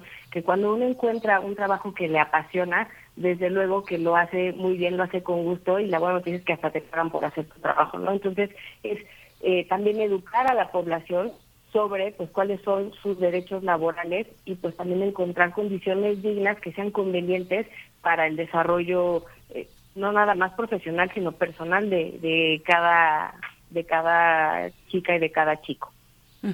María Fernanda, te propongo, propongo que vayamos también al contexto de la pandemia. La calidad de la educación que quedó comprometida con esta eh, pandemia, ¿qué sabemos ya? ¿Qué sabemos al respecto? ¿Qué sabemos del abandono escolar? ¿En qué rango de edades y qué tipo de población? Bueno, sabemos qué tipo de pobla- población, pero cuéntanos un poco de estos detalles, eh, que son, qué población más susceptible entre los jóvenes de abandonar sus estudios, cómo eh, monitorear el aprovechamiento escolar de aquellos que permanecen con muchos esfuerzos eh, en, en sus planes educativos y que pues se vieron eh, tan afectados por la pandemia. ¿Qué es lo que sabemos al respecto, María Fernanda?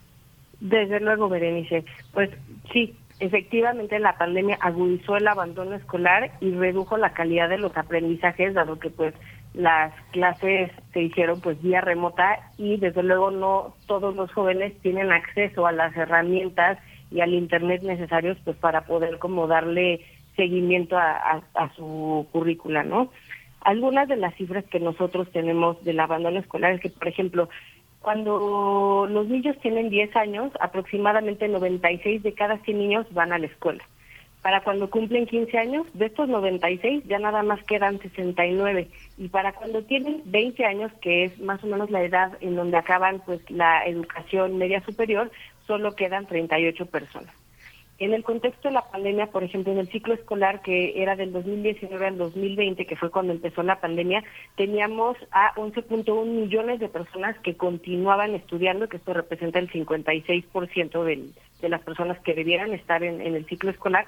Y para el siguiente ciclo escolar, ya dentro de la pandemia en el 2020 a 2021, fueron 8.7 millones de personas que continuaban estudiando.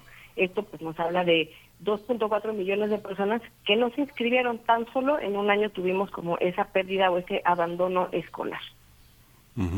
Fíjate que hay una, hay una parte de María Fernanda que eh, hay, en situaciones de crisis y en situaciones de mucha adversidad, muchos jóvenes abandonan la escuela eh, porque quieren ser adultos y identifican el abandono escolar y conseguir un trabajo, cualquiera que éste sea, como una posibilidad de independencia, como una posibilidad de autoridad y una posibilidad de madurar. Como hay una, hay una percepción de por qué abandonaron la escuela, abandonaron la escuela por pobreza, por apoyar a la familia. Tenemos este tejido fino de cálculo sobre el comportamiento masivo. Tenemos que una estadística de que abandonaron, de que no se inscribieron, pero tenemos una- un entendimiento de las razones profundas de las comunidades y cómo funcionan.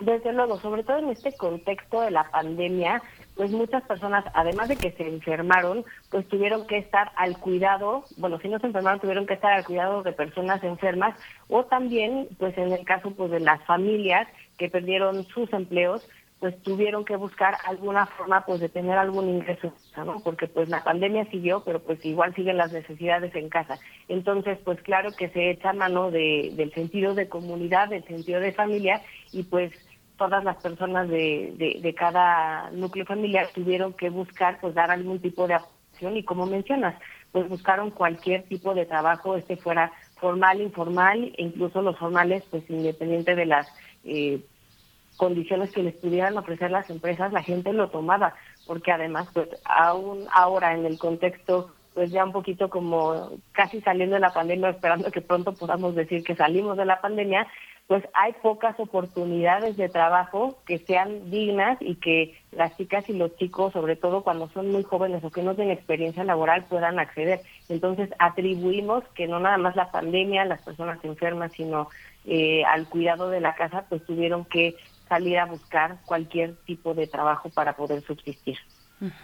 Eh, María Fernanda, otra cuestión, bueno, que es central en este informe de eh, Fundación Forge México es la de la desvinculación entre la oferta educativa y la demanda del mundo laboral. Eh, es un tema central en este informe, pero también es un tema que debe tomarse con mucho cuidado, eh, si me lo permites, para, para no poner la educación por decirlo así, llanamente al servicio del mercado y de sus designios, eh, y menos en un mercado como el que se expresa en, en México, donde de nuevo, pues eh, los eh, los empleos son son precarios, están eh, concentrados en ciertos sectores de maquila, de producción, donde pues no nos vemos tan beneficiados necesariamente.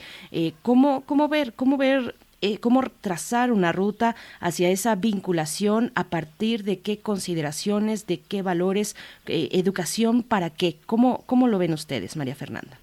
Mira, lo que nosotros creemos es que justamente hablar de las habilidades blandas, que son las que les mencioné hace unos momentos, que son muy conocidas como habilidades socioemocionales, habilidades sociolaborales también, pues es importante que se puedan eh, incluir dentro de la currícula pues de la educación básica, media y media superior, dado que pues como está basada en habilidades, esto ayuda mucho, facilita la inserción laboral en, el, em- en empleos formales de calidad para cualquier persona que busca su primer trabajo. Por ejemplo, eh, hay un estudio de la OCDE que dice que el 31% de las empresas tienen problemas para cubrir las vacantes que ofertan. Por otra parte, tenemos otro dato donde el 30% de los jóvenes que sí tienen educación media superior completada no está trabajando. Estos son 2.5 millones de personas.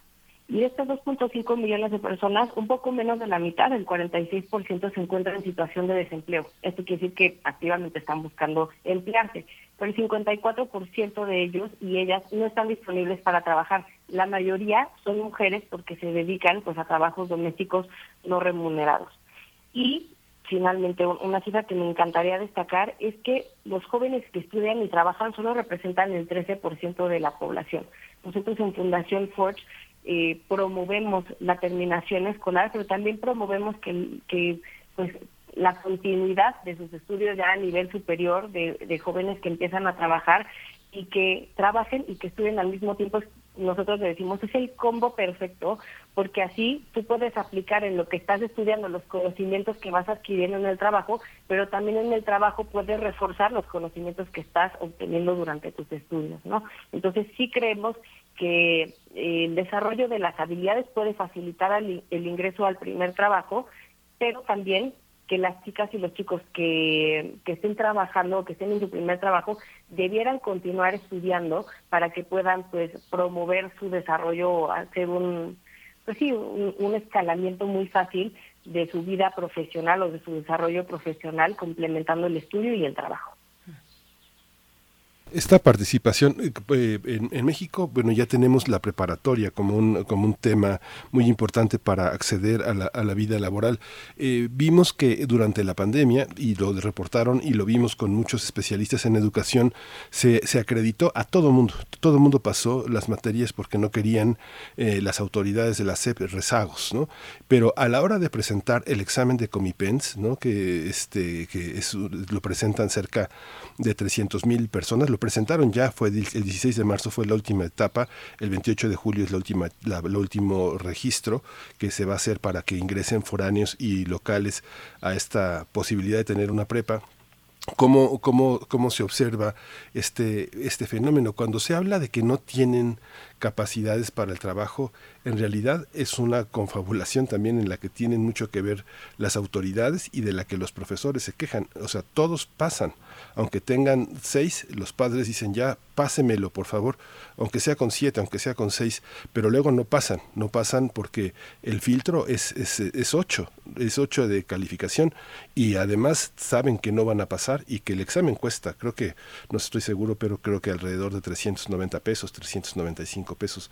Esta, esta parte, ¿cómo le evalúan? ¿Cómo, qué, ¿Qué tipo de variable es, eh, María Fernanda, en el estudio que ustedes hacen? Mira, para el mundo laboral, lo que nosotros creemos que es más importante y que también estamos empujando, digamos, a la... Nosotros tenemos un grupo de empresas que le llamamos red de empresas, que son organizaciones que abren las puertas para que chicas y chicos puedan probar su primera experiencia laboral pues en estas organizaciones, ¿no? Y nosotros tal cual les decimos, pues son jóvenes que no tienen experiencia laboral, sin embargo tienen desarrolladas habilidades que son muy valiosas y que seguramente van a ser muy valiosas también pues para las oportunidades de trabajo que puedan ofertar.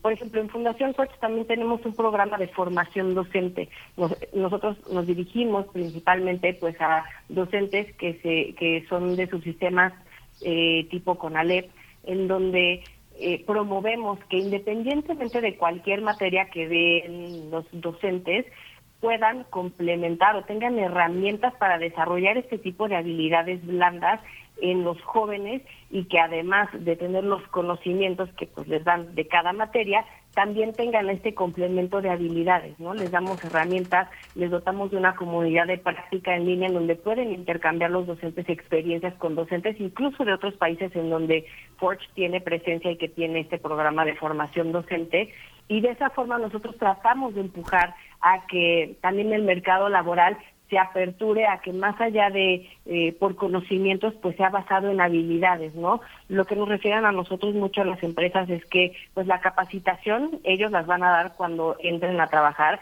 pero lo que les importa más es que tengan estas habilidades desarrolladas no los conocimientos los pueden desarrollar internamente pero las habilidades que, que que deben tener ya desarrolladas, pues es algo que requiere como muchísimo más tiempo, ¿no? Les platicaba de estas habilidades, pues no pueden ser memorísticas, no puede ser como que les damos los apuntes, las estudian y les hacemos un examen y pues si se aprenden la definición ya las tienen, no, las habilidades blandas se tienen que practicar, se tienen que vivir. Entonces, de esta forma, a través del programa, nosotros directamente con jóvenes y a través de la formación docente, buscamos que se desarrollen estas habilidades en los jóvenes para que puedan tener pues más herramientas para entrar al mercado laboral e independientemente de los conocimientos que puedan tener, las habilidades sean la ventaja competitiva que tienen para el mercado laboral. María Fernanda, y ahí las autoridades educativas pues son fundamentales, se han hecho esfuerzos, aunque insuficientes, se han hecho esfuerzos para acompañar, por ejemplo, a los eh, jóvenes, a las niñas, a los niños en este proceso de pandemia tan complejo. Eh, cuéntanos un poco de, de esa parte, ¿cómo ven en general, en lo general, los esfuerzos de esas autoridades educativas y también eh, cómo se compromete el sector privado, cómo se ha comprometido el sector privado, que es finalmente el generador de los empleos, María Fernanda? Pues mira, creo que a todos nos agarró la pandemia por sorpresa, entonces tuvimos que hacer el mejor esfuerzo que tuvo en nuestras manos. Te puedo platicar de lo que hicimos en Fundación Forge. Nuestro programa era absolutamente presencial en todos los países en donde tenemos presencia, que son Argentina, Uruguay, Chile, Perú, México, y durante la pandemia incluso pudimos abrir eh, territorios en Brasil y Colombia. Y pues desde luego que fue una sorpresa de pues prácticamente días de tener que cambiar de lo presencial al en línea. Hicimos nuestro mejor esfuerzo, desde luego que en estos pues ya dos años de pandemia hemos aprendido y hemos mejorado nuestro programa y entonces hemos incorporado otro tipo de herramientas porque antes pues hacíamos uso pues de los mensajes instantáneos, hacíamos uso de las eh, pues, herramientas gratuitas que nos ofrece internet para hacer un tipo de videoconferencias y todo y pues poco a poco nos fuimos profesionalizando y haciendo nuestro mejor esfuerzo para desde luego ofrecer el mejor programa posible para los jóvenes que toman el programa. Eh, creo que a todos nos agarró en, como les decía, en curva la pandemia y tuvimos que hacer nuestro mejor esfuerzo posible. Ahora, en cuanto a las empresas, ¿cómo lo han recibido? La verdad es que tenemos la fortuna de tener muy buenas alianzas en Fundación Forge y las empresas abren las puertas a las chicas y a los chicos, incluso hay posiciones que pues están pensadas a veces para eh, jóvenes que tienen pues estudios superiores y desde luego que cuando les platicamos del perfil y del empuje que tienen los jóvenes Forge, se animan a abrirle las puertas y las oportunidades para que puedan demostrar el talento que tienen, ¿no? Lo que nosotros queremos hacer con, con sobre todo con los jóvenes que están en situación pues de mayor vulnerabilidad pues educativa y económica es un poco emparejar la línea de salida con al, con pues jóvenes que a lo mejor tienen más oportunidades y que puedan tener pues acceso a pues a oportunidades laborales y, y de desarrollo profesional que probablemente pues van a hacer todo toda la diferencia en, en su vida pues no nada más en lo profesional sino en lo personal no en, en un tema económico y de movilidad social. Las empresas como les digo somos afortunados de tener muy buenas alianzas de, de pues líderes que le apuestan, sobre todo de, de departamentos de recursos humanos, direcciones generales, que le apuestan al talento joven y al empuje que tienen los jóvenes Forge. Y pues esto a nosotros nos da mucha certeza de que estamos haciendo muy bien con este programa porque sí es una ventaja competitiva para jóvenes vulnerables. Por último, ya nos acercamos al final, este María Fernanda Young, pero fíjate que este año cumple, cumple 40 años de haberse fundado el CONALEP. El CONALEP lo fundó eh, Luis Echeverría con esta idea de, que los jóvenes eh, pudieran incorporarse a la cuestión productiva. Ese es el objetivo fundamental del CONALEP, que eh, justamente entren a, ser parte de las empresas y las materias pues están en la producción y transformación, en el mantenimiento, instalación, tecnología y transporte, electricidad y electrónica. Esas son las competencias. ¿De dónde vienen los, lo- los jóvenes pobres que se incorporan a las, a las empresas? ¿De dónde los sacan? ¿Cuál es la formación? ¿Logran pasar de la secundaria o son jóvenes de preparatoria? ¿De dónde vienen? ¿Cómo los califican? ¿Y cuáles son las competencias que pueden tener? No sé, Salinas eh, pretendió que sacar, eh, dar empleo y que los jóvenes por lo menos aprendieran a empacar, ¿no? Empacar o cargar, algo así. ¿Cómo, cómo lo ven ustedes? Mira, Miguel Ángel, qué bueno que mencionas a Conalep, porque justo es uno de nuestros aliados más importantes en cuanto a los jóvenes que nosotros tenemos en el programa. El CONALEP da especialidades técnicas a jóvenes que estudian con ellos el bachillerato y para nosotros pues es muy eh, benéfico porque cuando vamos a buscar a nuevas empresas pues les platicamos sobre estas especialidades técnicas que tienen los jóvenes que cursan el programa y que desde luego pues ya este, terminan el bachillerato. En Forge nosotros nos enfocamos a jóvenes que están estudiando el último año de bachillerato público o que recién lo terminaron. Adicional a esto, y desde luego por, por causa de la pandemia, el programa, como les decía, migró a lo virtual. Entonces, adicional al desarrollo de estas habilidades blandas que les platicaba hace ratito, también están desarrollando habilidades digitales y tecnológicas que pues hoy en día son muy importantes, ¿no? Incluso muchas de las entrevistas para tu primer trabajo ya no son presenciales, aunque el trabajo vaya a ser presencial, la entrevista ya es virtual. Entonces, el hecho de que los jóvenes ya sepan pues utilizar algunas de las plataformas de videoconferencias, que sepan cuál es a lo mejor el código de prender la cámara, de buscar un lugar en donde puedas tomar la entrevista que esté en silencio, que le puedas decir a tu familia si, si están por ahí en tu casa, pues que te den chance de, de pues, bajarle el volumen a tus conversaciones en lo que tú tienes tu entrevista, pues ese tipo de cosas que uno no se imagina, pero son detalles importantísimos cuando vas a buscar tu primer trabajo en un mundo como en el que estamos viviendo el día de hoy. Entonces, pues bueno, desde luego que, que en Fundación Forge hacemos esto para, pues para contribuir a que las chicas y los chicos pues tengan más oportunidades, eh, ya no nada más tomando como referencia pues la capacidad técnica o los conocimientos técnicos que tengan, sino que también tengan, como decía, esta ventaja competitiva de las habilidades blandas y las habilidades digitales. Pues María Fernanda Young, eh, directora de Alianzas Estratégicas de esta Fundación Forge México, muchas gracias por participar esta mañana y pues bueno, ahí seguiremos la pista, por supuesto, de, esta de este tema tan complejo con tantas aristas, con tantos dobleces eh, que hemos tratado aquí, eh, pues en, en cada momento. Mm, María Fernanda, muchas gracias. Muchísimas gracias Miguel Ángel y Berenice por la invitación, un gusto. Gracias, hasta pronto. Vamos con música. 8 con 35 minutos. Te quedaste es el título de esta canción a nombre de Tijuana Love.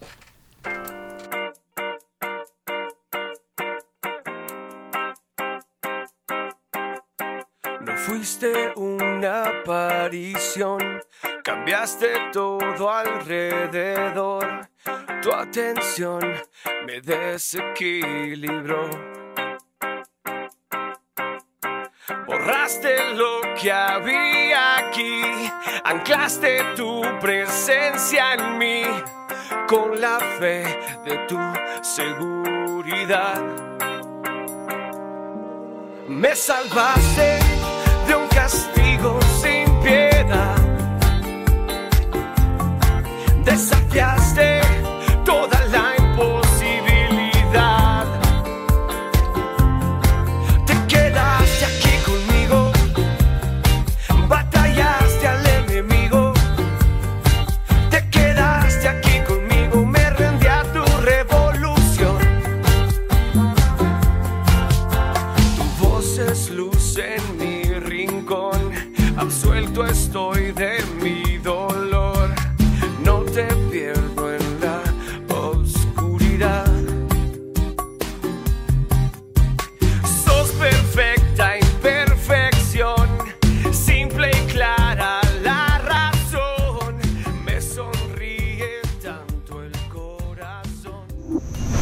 Primer movimiento. Hacemos comunidad en la sana distancia. Nota del día. En México viven más de 100.000 especies de plantas y animales, de las cuales muchas son endémicas, solo viven en nuestro territorio. Sin embargo, actualmente más de 1.500 especies están en riesgo, unas en peligro de extinción, otras amenazadas y 48 ya están extintas de la vida silvestre.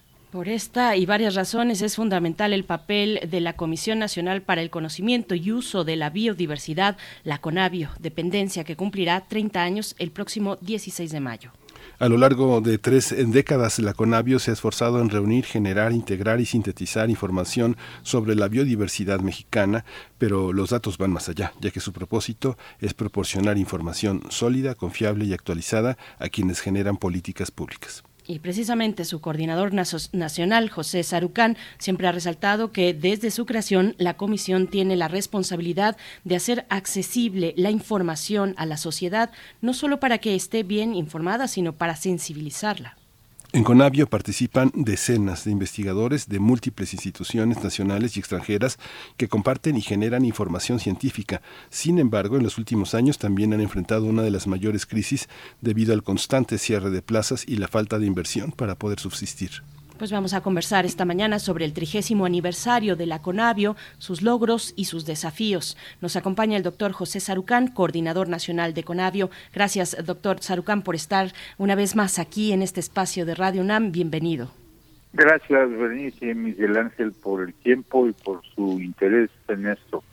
Eh, se los agradezco mucho.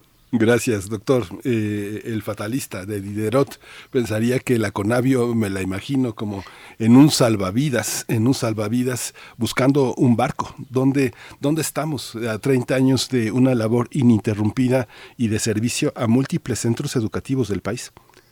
Pues estamos siguiendo con la actividad que nos permiten las, las condiciones, tratando de avanzar eh, en las herramientas y en los y los criterios para un me- mejor manejo, para una mejor utilización sustentable de los recursos eh, y, y mucho con la vista eh, hacia los poseedores, voy a llamarles, a la comunidad rural que vive en los ecosistemas que tenemos en México, que ese es su patrimonio, que muchos han demostrado que, o por lo menos un buen número han demostrado que pueden utilizarlo para beneficio eh, de ellos, para bienestar, para mejoría económica. Hay, hay, hay una amplia gama de estos ejemplos en México, algunos de ellos reconocidos internacionalmente, de que lo podemos hacer y, y que realmente nosotros desearíamos es que esta información se usara para generar políticas públicas que sean realmente útiles para los eh, poseedores de estos ecosistemas que los conocen, han vivido ahí, sus familias, ellos, y hay un conocimiento ancestral de cómo cuidarlos, manejarlos, utilizarlos de manera sustentable.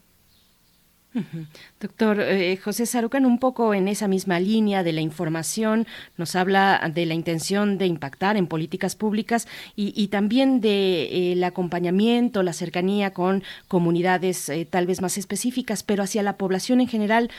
¿Cuáles han sido los desafíos y siguen siendo los desafíos en la misión de acercar la información que, que- que genere eh, pues eh, reflexiones, que genere pues una conciencia sobre el entorno medioambiental, eh, una información que llegue a la población amplia, doctor Sarucán?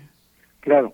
Eh, bueno, el- el desafío es uno que hemos enfrentado desde que hemos tenido la capacidad humana, digamos, de gente bien preparada, con ganas, entusiastas, jóvenes, que este, han llevado a cabo en los últimos 10, 12 años la tarea de traducir, si me permiten la palabra, la información académica, técnica, a un lenguaje accesible a toda la sociedad. Y cuando digo toda la sociedad, estoy incluyendo desde niños de unos cuantos años hasta adultos este, que por su interés o por su función eh, eh, pueden eh, eh, conocer y utilizar esta información.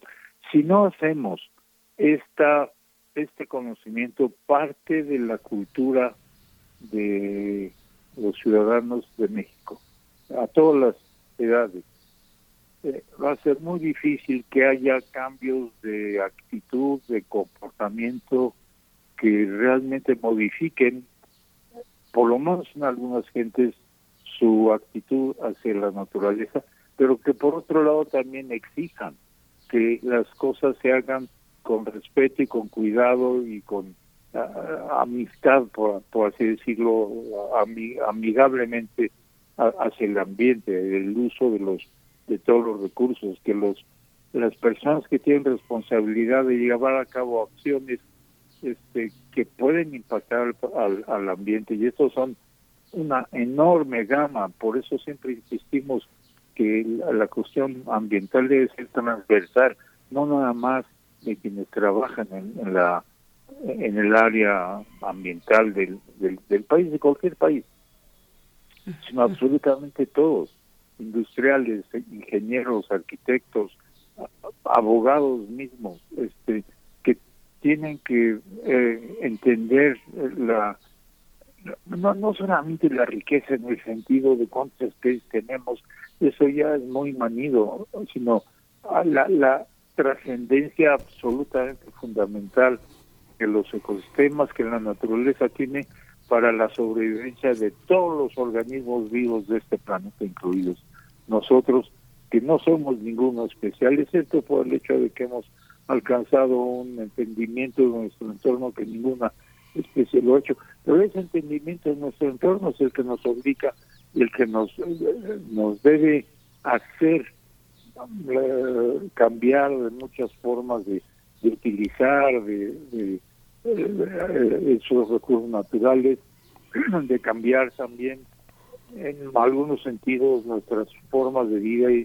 tratar de que esas sean lo más este, o lo menos impactantes hacia la hacia naturaleza. Estamos perdiendo ecosistemas a una tasa enorme en el mundo, la- lo hemos hecho. Y, y pero hay maneras, ahora sabemos cómo hacerlo. Lo que lo que necesitamos son cambios de, de dirección y de y de concepción de cómo utilizar esos eh, esos recursos, de cómo eh, mantenerlos para que las siguientes generaciones puedan vivir en rodeados y en ecosistemas sanos, funcionales y no este totalmente perdidos o fraccionados de tal manera que se generan toda una serie de, problemas hacia la, la población humana, entre ellos las pandemias, por ejemplo, que son resultado justamente de ese proceso amplísimo de deforestación, fragmentación de los ecosistemas. Ese es el reto, estamos tratando de hacerlo, hemos avanzado mucho, la el, el trabajo conciencia ciudadana, como le llamamos, que es realmente incorporar a toda la gente a proveer información, información que, que no es nada más datos, sino que se incorporan a un esfuerzo dirigido como el que ha tenido Conavio para que toda la gente sepa mejor y más acerca de esa naturaleza. tenemos más de 115 mil personas ah, abasteciendo información sobre especies en, México, este que es el, el- proyecto de naturalista, otro más que es el de Haber Aves, que es muy similar al naturalista, pero enfocado solamente a aves. Eh, eh, tenemos un número muy alto de usuarios de la página de Conavio, 24 mil en promedio diarios que consultan decenas de miles de páginas, este, algunas por interés, otras por necesidad, para usar esa información en toda una serie de, de, de actividades. Así que ese es el reto, y es el reto yo creo que más grande es cómo traducir el conocimiento científico y técnico para que la gente lo apropie como parte de su entendimiento de la naturaleza eh, que nos rodea, en la que vivimos y de la que dependemos. Fíjese, doctor, que bueno, en estos, en estos últimos 30 años, eh, no sé, eh, pensar con Avio, eh, cuando supimos que se reducirían presupuestos, que la austeridad iba a alcanzarlo, es una sensación como de, como de mutilación. Yo pienso que uno puede imaginar qué sentiría uno de perder una pierna o un brazo. Es algo tremendo. Pero usted como como rector, como investigador, como científico, le ha tocado también en estos últimos 30 años pelear presupuestos, generar convenios internacionales, buscar ayudas. ¿No, no, no tendríamos que pensar a Conavio en una reforma radical como un repositorio mundial de la diversidad? Si uno piensa la, la biodiversidad que está instalada en Conavio, muchas empresas, muchas universidades viven de esa. ¿No tendrían que, eh, que sustentar a Conavio y ser un organismo menos dependiente de voluntades que no creo que empezaron este sexenio? La irracionalidad de las austeridades de Cedillo, que yo recuerdo hasta hoy, es así, ¿no? Vienen de tiempo, sí. Yo, yo, bueno, este es el otro esfuerzo, es- son esfuerzos eh, multilaterales, voy a llamarle de alguna manera. Sí, eh, así como es el esfuerzo de, de que toda la información que hemos acumulado en 30 años sea accesible, entendible, digerible por la población, también es el esfuerzo de ver cómo podemos conseguir recursos. Eh, es muy variable, desde luego por la, la experiencia de ocho años en la rectoría me enseñó a, a formas de luchar por esto y, y- y sé que es parte del de la vida, es parte del esfuerzo este, y, y por eso creo que si hay un una porción de la población que entiende esto, que valora esto, yo creo que ahí tenemos a nuestro mejor valladar de defensa de que los recursos no se pierdan. Yo creo que la, la, la población tiene que, que también eh, exigir que las cosas se hagan bien y para que se hagan bien hay que apegarse a las leyes que tenemos, a- al código penal ambiental que tenemos, que no es posible que ahora se aplique porque tampoco hay suficientes jueces este, capacitados, informados adecuadamente para atender demandas sociales de, de, de juicios a personas que han hecho las cosas mal. Es, es, es muy amplio, pero la amplitud no debe ser un elemento para que nos haga desesperar y decir, "Ah, es demasiado grande esto, al diablo, este, a ver quién, quién lo hace. Tenemos que luchar y lo que sí le puedo decir es que cada vez hay más sectores que están participando en esto. Hace unos días inauguré, bueno, di la charla inaugural de, un curso en la Suprema Corte para preparar justamente personal que va a estar en el asunto de la defensa jurídica de estos de estos derechos humanos por cierto que, que el derecho a, a un ambiente sano equilibrado y, y adecuado es un derecho humano tan grande como el de mantener la vida. Y este pero son procesos que apenas están saliendo que apenas estamos empujando con, con mucha gente con abogados con juristas. Yo creo que es un trabajo de todo el mundo. Tenemos que hacerlo, alguien tiene que estar llevando o jalando la carreta, por así llamarlo, por tiempo, pero entre más gente haya que esté convencida de esto, esa carreta va a poder avanzar de mejor manera, de manera mucho más eficaz para el bienestar de las siguientes generaciones de, seres humanos. En, en México, por lo menos, yo no, eh, el problema es gordo y fuerte y complicado en México, imagínense cómo es en todo el mundo, porque pues, tenemos toda esta, vivimos en un mundo manejado por el consumismo, por, por la utilización de bienes materiales a como de lugar. Yo creo que es también una de las cosas que tiene que cambiar. La, la dimensión ética, moral de, cambios aquí también es muy importante y este y ahí también tendríamos que tener los discursos adecuados para convencer a la gente de que nuestro comportamiento hacia el planeta, hacia el uso de los ecosistemas, hacia la generación de las condiciones que producen el cambio climático, tiene que cambiar. Y eso es una obligación de los estados, eh, porque la, la gente, por muchas razones, la, la proporción de gente que tiene acceso a la información a través de Internet es relativamente pequeña en el mundo. Este, pero los que lo deben tener son los que tienen la responsabilidad de conducir a, esas sociedades y deberían hacer acciones tanto o mucho más fuertes que las que se han tomado en estos dos, tres años sobre la pandemia del COVID. Este problema que tenemos enfrente deja a la pandemia del COVID como un juego de niños comparado con la dimensión de lo que la humanidad va a tener que encarar en una situación de deterioro ambiental como está, está ocurriendo. Doctor Sarucán, ya enfilándonos al, al cierre de esta charla y también, Sí. bueno, con la intención de invitar a la audiencia a que se acerquen esta tarde, a las seis de la tarde, a través de las redes sociales de Conavio y también de, Del colegio. del Colegio Nacional, precisamente porque tendrán pues una mesa eh, de, de- de reflexión sobre estos 30 años, estas tres décadas de la Conavio, eh, en, en colaboración, repito, eh, entre Conavio y, y el Colegio Nacional, invitarles a que se acerquen. También preguntar sobre la dimensión orgánica de Conavio, el paso de ser una comisión intersecretarial a un organismo público descentralizado que nos comente de la cuestión, el impacto sobre la cuestión del fondo de la biodiversidad, un poquito en esta idea que comentaba mi compañero Miguel Ángel Quemain, la austeridad, la reubicación de los recursos públicos, cómo, cómo ha impactado toda esta situación a Conavio, doctor Sarucán, que nos pueda comentar. Pues nos ha impactado seriamente, como ha impactado muchas otras áreas también del quehacer fundamental de este país, como educación, salud, etcétera.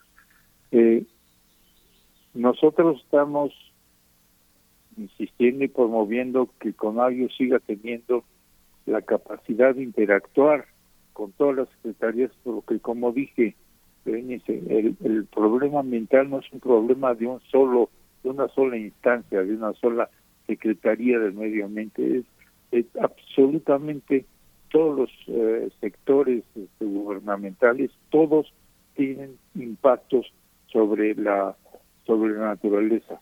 Alguien decía, bueno, yo yo no yo, yo no yo me porto muy bien, yo cuido las cosas y yo no tengo responsabilidad sobre esto. Y alguien le preguntó a esta persona, oiga, ¿usted come? Pues sí, claro que sí, como todos los días. Entonces está usted impactando al medio ambiente, porque lo que come, cómo lo come, la cantidad que lo come, etcétera, tiene impactos sobre, sobre la naturaleza. No sé si me explico, no quisiera alargar esto, ustedes tienen un tiempo limitado, pero es un trabajo absolutamente de todos y en la medida que logremos que la mayor cantidad posible de gente entienda esto, lo asuma como una responsabilidad para las próximas generaciones y el futuro del país, vamos a poder realmente avanzar sólidamente, no nada más porque tengamos una condición temporal, gubernamental buena, ya lo hicimos. Esto, esto es una cuestión de convicción social que hay que incidir en ella fuertemente. Pues doctor Sarucán, muchas felicidades. Le toca, le toca, se, se sacó la rifa, la rifa del elefante. Es una, una enorme tarea, pero bueno, usted ha demostrado una enorme voluntad, un enorme corazón y una enorme imaginación, ¿no? Pues es Ojalá. una tarea que muchos estamos haciendo. No so- eh, Conavio, han pasado por Conavio en estos 30 años más de mil personas. Sí. Que ah, muchos ya no están, están en otros lados, pero justamente ahí se van quedando esa, esa visión de cómo hacer las cosas cada vez mejor. Y claro, va a tomar tiempo, pero este, ¿cuál es la otra? Cerrar, bajar la cortina, dejar que las siguientes generaciones se fundan. Yo creo que no. Muchísimas gracias, doctor. Gracias Acompañamos, ustedes, gracias. acompañamos este esfuerzo. Muchas gracias. Gracias. Hasta luego. Hasta pronto, doctor José Sarucán, coordinador nacional de la CONAVIO. Eh, les recordamos, esta tarde, 6 de la tarde, en las redes sociales de CONAVIO y del Colegio Nacional podrán acercarse a esta charla, eh, pues eh, esta mesa de reflexión sobre los 30 años de la CONAVIO. Nosotros vamos a ir con música. Son las 8 con 56 minutos y empezamos ya también a despedirnos de la radio. Nicolaita, qué rápido se nos fue esta hora. Eh, vamos a escuchar creo que ya estamos casi de fondo. Es que hace un momento que eh, eh, presentábamos la canción con Yo-Yo Ma, eh, este violonchelista que acompaña a Bobby McFerrin. mm, Bobby McFerrin hacía esta alusión inicial a esta canción que después dijimos, pues vamos a escucharla de una vez, Purple Haze de Jimi Hendrix para despedir esta hora. Nosotros volvemos después del corte. Gracias, Radio Nicolaita. Se quedan con Jimi Hendrix.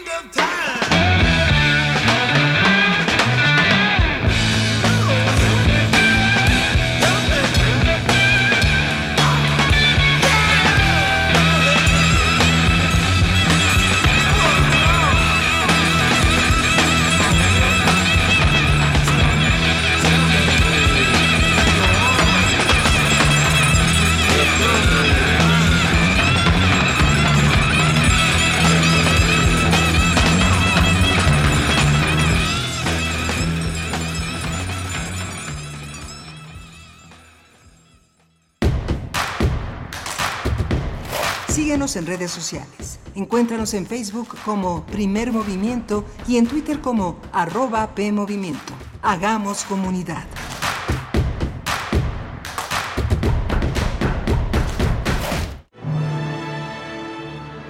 La colección de ficción sonora de Radio UNAM ha obtenido la inscripción en el registro Memoria del Mundo de México 2021 de la UNESCO por su valor como patrimonio documental irreemplazable para la humanidad, por las obras que contiene, por la manera como se narran, por las voces que las cuentan. Queremos celebrarlo contigo. Todos los sábados a las 20 horas programaremos una selección de las piezas más representativas de nuestro acervo de radiodramas. Las noches de sábado son para escuchar historias por la radio, para alimentar la imaginación entre todos. Colección de ficción sonora de Radio UNAM. Memoria del Mundo de México 2021. Radio UNAM. Experiencia sonora.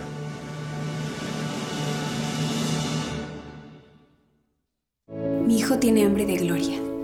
Es deportista. Mi hija tiene hambre de crecer. Es artista. Mi hijo tiene hambre de aprender.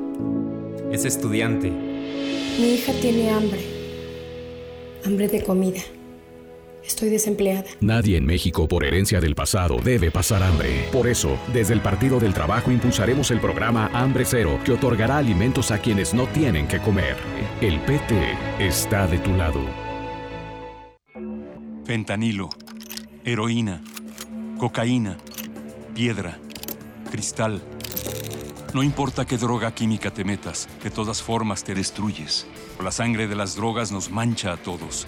Mejor métete esto en la cabeza. Si te drogas, te dañas. Si necesitas ayuda, llama a la línea de la vida, 800-911-2000. Para vivir feliz, no necesitas meterte en nada. ¿Cuál es la fórmula para crear una obra de arte? ¿La constante del ensayo y error? ¿O quizá una afortunada ocurrencia? Cuando la teoría se vuelve una estética, Radio UNAM te invita a dar un recorrido artístico para apreciar la fábula, lo grotesco y lo estrambótico en el arte en el curso Confabulación, hacer cantar a las fuentes en cinco sesiones. Imparte Otto Cázares. Sábados desde las 11 hasta las 13 horas en formato híbrido, a través de Zoom y en las instalaciones de Radio UNAM, del 7 de mayo al 4 de junio. Informes e inscripciones en cursosrunam.gmail.com Radio UNAM, Experiencia Sonora.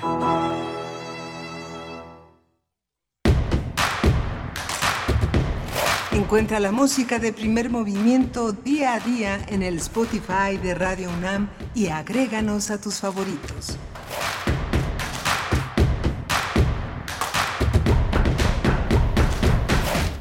Hola, buenos días. Ya son las 9 de la mañana con 3 minutos. Estamos en la tercera hora de primer movimiento. Hoy está Andrés Ramírez en los controles técnicos, eh, esperando su guitarra atrás de su asiento, como siempre, un músico, un músico entre nosotros que nos recuerda que el trabajo de los músicos pues no para. Así es Andrés Ramírez. Un saludo para allá la cabina de, en Adolfo Prieto 133. Está Rodrigo Aguilar en la producción ejecutiva. Está eh, Violeta Berber en la asistencia de producción y mi compañera Berenice Camacho, que es un gusto siempre estar contigo. Berenice, ya llegamos a la tercera hora. Llegamos, llegamos a la tercera hora, querido Miguel Ángel Quemain, siempre un gusto poder acompañarles en este día que para muchos es de descanso, para otros no. Les acompañamos también en sus actividades cotidianas, gracias por su sintonía. Y bueno, sí, llegando a esta tercera hora de transmisión donde tendremos los mundos posibles, se reincorpora el doctor Alberto Betancourt en sus eh, reflexiones en vivo, en vivo ya por fin en esta ocasión, eh, pues con un tema eh, muy importante, nos lleva a Ucrania, a la ciudad de Zaporilla, eh, esta ciudad donde se ubica la central nuclear del mismo nombre, eh, esta central nuclear, pues la más grande en Europa, eh, construida entre 1984 y 1995, es el tema que abordará esta mañana, esperando el autobús en Zaporilla, el milagro social del cese al fuego. Bueno, en el contexto del conflicto de Ucrania es la propuesta que nos hace esta mañana el doctor Alberto Betancourt, doctor en historia, profesor de la Facultad de Filosofía y Letras de la UNAM, que afortunadamente ya está de vuelta con nosotros, Miguel Ángel. Sí, ya por fin, Alberto, aunque nunca, aunque nunca ha dejado de estar, Alberto es de una enorme responsabilidad y de un enorme cumplimiento, este, un, todo, todo, un, todo un capitán, un capitán de nave. Fíjate que, bueno, quería comentar nada más porque, bueno, hice un comentario eh, eh, sobre los 40 años de Conalep y Conalep también hay que reconocer que ha sabido transformarse, ha sido, ha sido un elemento muy importante desde 2017. Fíjate cómo desde noviembre de 2017 la Junta Directiva aprobó una oferta educativa de ocho carreras, ocho carreras que en esta pandemia han sido, este, han, han colocado a los alumnos, a los jóvenes de la, de la prepa de CONALEP en primera fila de resistencia al COVID, a pesar de su juventud eh, sean, y, de, y de la de la protección que se hizo a, esta población. Ellos están en ocho carreras, laboratorio clínico, radiología e imagen, terapia física, terapia ocupacional, radioterapia, eh, fonodiología, eh, nutrición dietética, han estado también apoyando en el IMSS. Son carreras que solo son operadas por el IMSS en la modalidad escolarizada. Así que bueno, con Alep, que en un principio fue como ahí les va carne de cañón a, la- las industrias para que los apoyen, este, se, se- se ha eh, eh, reinventado a sí misma una, una, una misión que en este, en este país ha sido fundamental. Son jóvenes que en muchos casos, estaba viendo las estadísticas, han incursionado en licenciaturas en nuestra universidad, en, en el poli, este, pues son jóvenes, son jóvenes de primer orden, pero a veces la misión educativa que hacen algunos gobiernos, pues es deplorable, ¿no? Es una apuesta al servicio de una mano de obra barata, de una mano de obra pobre, que este, pues que se ha sabido, se ha sabido reinventar. La pobreza todavía ha tenido espacios para, para poder Sí, la desigualdad, la voracidad también. Eh, y, otra cuestión que, quisiera destacar, Miguel Ángel, que igualmente mencionaste en esta charla sobre desempleo juvenil y abandono escolar, eh, tocaste el tema de Comipems, del examen de Comipems, y bueno, solamente ahí me quedé con, con un poquito con el deseo de, comentar o de hacer eh, una especie de reflexión sobre las recientes ediciones de Comipems, de, de este examen, en el contexto de la pandemia. Habrá que ver, habrá que ver, bueno, en esta, en esta edición y en ediciones anteriores, pues, revisar eh, qué, qué ha sido, qué- cómo, cómo ha impactado, cómo, cómo han sido significativas estos exámenes y estos resultados de Comipems, eh, cómo compararlos, cómo contextualizarnos eh, con respecto a los desafíos que nos ha dejado la pandemia. Yo creo que es algo que hay que revisar también, cómo ha impactado la pandemia estos eh, largos meses de encierro, de educación a, a distancia, pues que ha tenido sus grandes deficiencias, cómo se, se ven reflejadas en un ejercicio como ese, como el del examen de Comipems, ya lo mencionabas, estamos actualmente en el proceso, en el proceso de que, bueno, ya se hicieron la, eh, digamos, la eh, inscripción, ya se hizo el registro, pues, perdón, el preregistro y el registro, ya estamos enfiladísimos hacia lo que será el- la aplicación del examen de Comipems para, eh, pues, saber cómo están los chicos, las chicas, cómo, cómo se va a plantear la cuestión del acceso a la educación media en, en- en nuestro país, Miguel Ángel. Así es que, bueno, es un tema, yo creo que por ahí hay que, hay que abordarlo en, en algún momento y qué bueno que lo Sí. tocabas hace un momento, hace, en la hora anterior, Miguel. Sí, qué de esperanzas, qué de, qué de, qué de incertidumbres. Los aciertos, eh, son 128 aciertos ahora en el examen y bueno, hay altísimos puntajes para ser recibido en algunas eh, preparatorias. Las preparatorias de la UNAM son muy, muy codiciadas, este, prepa 2, prepa 8, prepa 3. En general las prepas son muy, muy codiciadas y pues hay que echarle muchas ganas para, para sacar el número de aciertos suficientes para ingresar en esos niveles. Por supuesto. Pues bueno, les leemos en redes sociales, arroba PMovimiento, en Twitter, Primer Movimiento UNAM, en Facebook, las coordenadas, para ponernos eh, pues en diálogo, ponernos en diálogo, hacer comunidad a través del diálogo en las redes sociales. Nosotros pues vamos a ir ya directo con la poesía necesaria, porque, repito, viene la mesa del día con los mundos posibles del doctor Alberto Betancourt y cerramos con derechos humanos. Jacobo Dayan, director del Centro Cultural Universitario Tlatelolco de la UNAM, nos hablará, nos dará su eh, lectura, su acercamiento eh, sobre un tema pues muy complicado igualmente, el asesinato del estudiante de la Universidad de Guanajuato por parte de la Guardia Nacional. Así es que bueno, varios temas todavía. Vamos con la poesía. Primer movimiento. Hacemos comunidad en la sana distancia.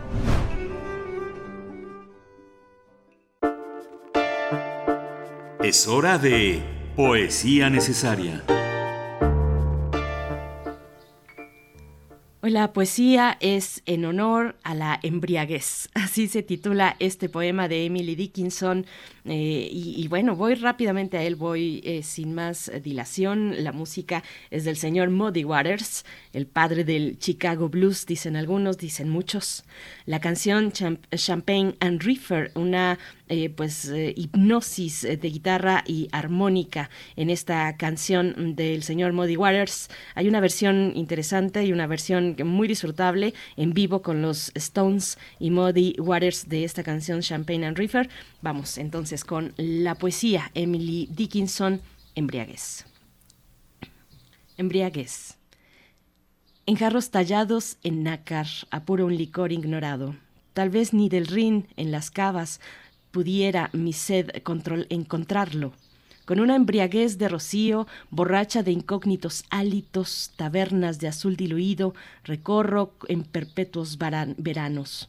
Cuando las abejas y las mariposas, agobiadas, ebrias, vuelen de las pomas, aún libaré yo mi vaso de extraño licor hasta que los ángeles me agiten su nibio penacho y a los ventanales celestes se asomen los santos para contemplarme borracha de azul y de sol.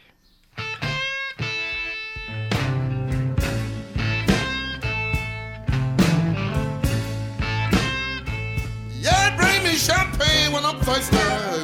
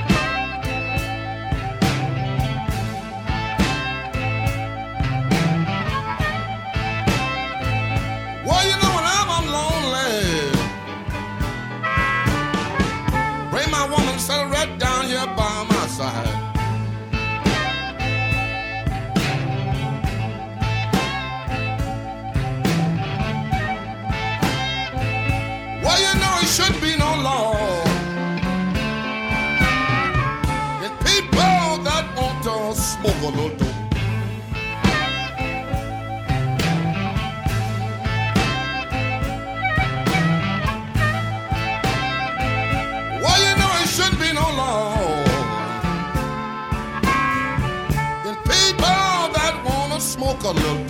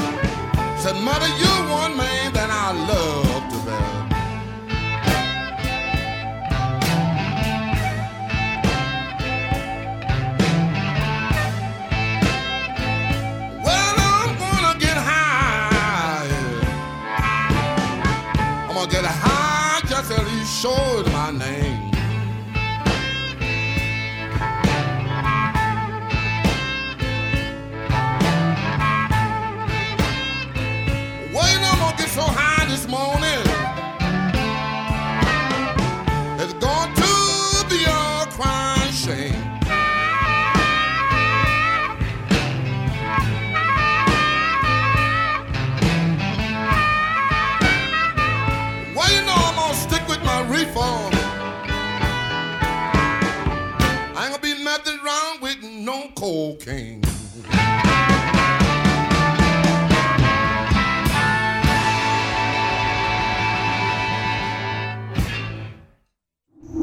Primer movimiento. Hacemos comunidad con tus postales sonoras. Envíalas a primermovimientounam.gmail.com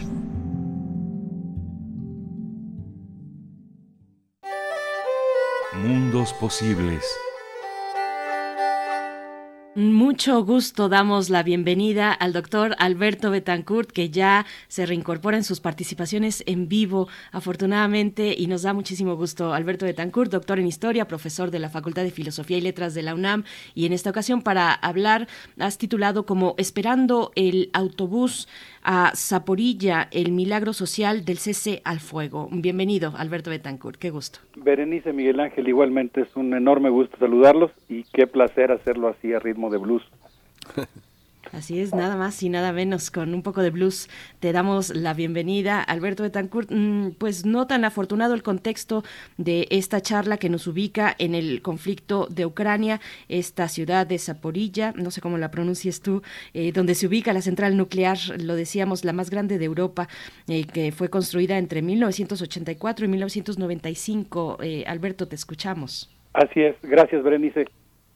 Sí, bueno, el título se refiere fundamentalmente a los civiles que se encontraban en el- la planta siderúrgica de Azovstal, el último reducto de combate en la ciudad de Mariupol, que afortunadamente gracias a la intervención de la Organización de Naciones Unidas y a la presión internacional y a toda una labor de ingeniería, de negociación, de construcción de paz, eh, se logró que 100 de ellos pudieran salir y estar pues en esa condición de poder esperar un autobús que los condujera a la ciudad de Zaporizhia. Y pues sobre eso quisiera yo hablar porque me parece que en un contexto que causa tanta pesadumbre como es el de las noticias que nos llegan sobre la guerra, muy importante hablar de la posibilidad real de un cese al fuego y de alcanzar la paz, aunque obviamente se trata de un arte mayor. Quisiera yo comenzar con la parte oscura, digamos, para después ir a la, a la cinta de plata en la nube negra. Quisiera comenzar pues hablando de cómo se está intensificando la guerra y hacer alusión a una serie de eventos, particularmente al hecho de que el domingo 24 de abril el secretario de la Defensa de los Estados Unidos arribó a la ciudad de Kiev. Si jugáramos con las metáforas literarias, con ese recurso que utilizan algunas corrientes poéticas y que está presente también permanentemente, por ejemplo, en el Antiguo Testamento, eh, pensando, digamos, en la simpatía cósmica, en estos momentos, en, no sé, me quisiera imaginar que en el momento en el que el secretario de Defensa de los Estados Unidos puso su pie en Kiev, con todas las implicaciones que eso tiene de un enfrentamiento directo entre Estados Unidos y Rusia, y entre la OTAN y Rusia, pues me imagino que era como para que hubiera temblado la tierra. Es un, es, un acto eh, muy significativo que anuncia eh, la intensificación del conflicto. Dos días después, en la misma senda de la escalada, el secretario de Relaciones Exteriores de la Federación Rusa, Sergei Lavrov, Lavrov, acusó a la OTAN de acercar al mundo a una tercera guerra mundial, en la que, según aseveró, podrían incluso emplearse armas nucleares. Desde luego, Estados Unidos respondió a las declaraciones de Sergei Lavrov, acusándolo de estar eh, teniendo un discurso irresponsable. Un día después, el día 27 de abril, en territorio alemán, en la base aérea de Ramstein, eh, Lloyd Austin, el secretario de Defensa de los Estados Unidos, se reunió con los mandos militares de 14 países para planear la asistencia a Ucrania. Hay que decir que el general Lloyd Austin pues fue es el primer secretario de Defensa afroamericano, fue comandante del Comando Central de Estados Unidos, un un mando fogueado en escenarios de guerra.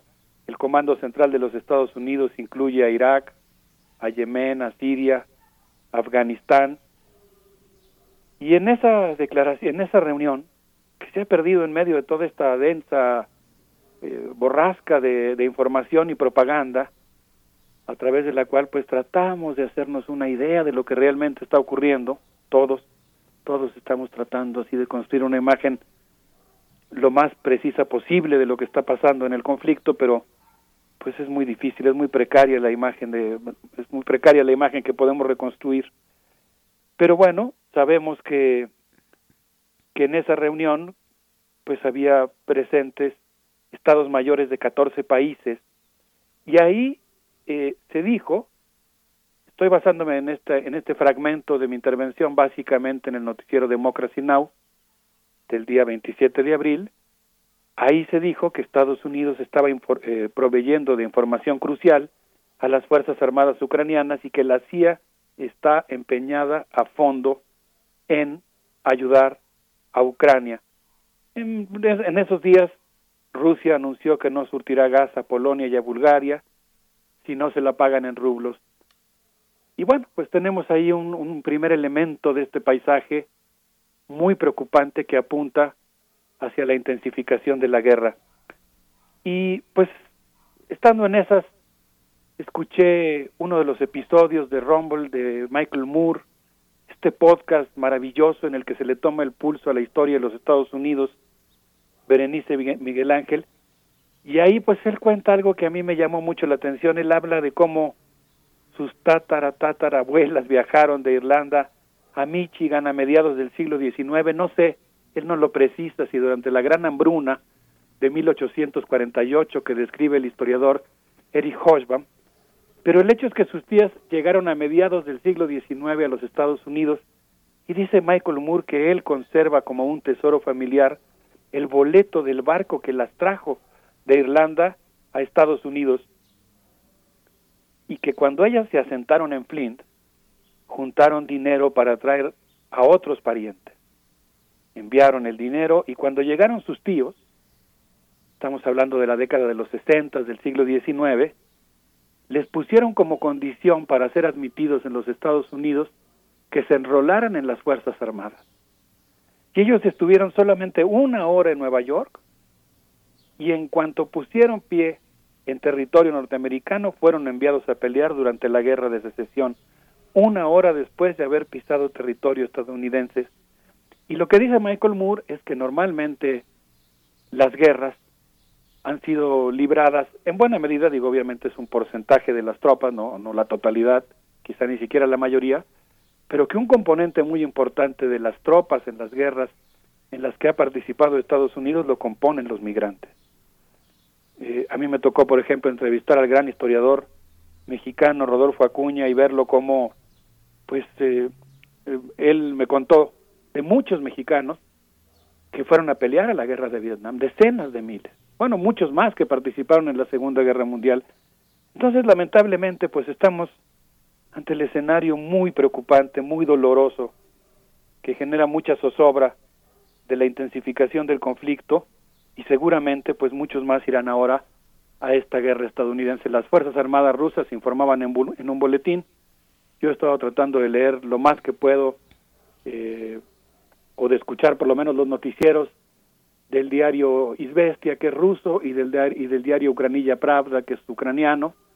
Y las Fuerzas Armadas rusas pues mencionaban específicamente que eh, pues habían capturado en Mariupol a 400 combatientes que son de otros países, que serán tratados como mercenarios.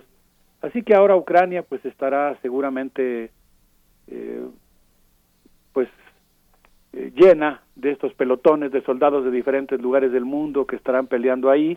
Entre ellos, pues también habrá, supongo yo, muchos adiestradores norteamericanos como los que se encontraban en Ramstein, Alemania. A mí me preocupó ver a Alemania nuevamente convertida eh, en un centro de planeación de operaciones militares. Creo que es muy preocupante cómo se está intensificando la guerra y en ese contexto quisiera mencionar un dato que, que me parece que no anuncia algo muy positivo. El presidente Joe Biden, según informó Democracy Now! el 29 de abril, envió al Congreso de los Estados Unidos una iniciativa para aprobar otros 33 mil millones de dólares para apoyo militar a Ucrania, de los cuales 20 mil millones serán directamente para equipo militar, proveerán de armas a ese país, helicópteros, municiones, sistemas antiaéreos, drones, lanzadores de granadas. Y en ese contexto, eh, Berenice Miguel Ángel, amigos del auditorio, pues me gustaría empezar con lo que podríamos llamar, aunque sea tenue pero muy brillante, la cinta de plata en la nube negra, ¿no? La existencia de ciudadanos en muy distintos países del mundo que están luchando por construir la paz.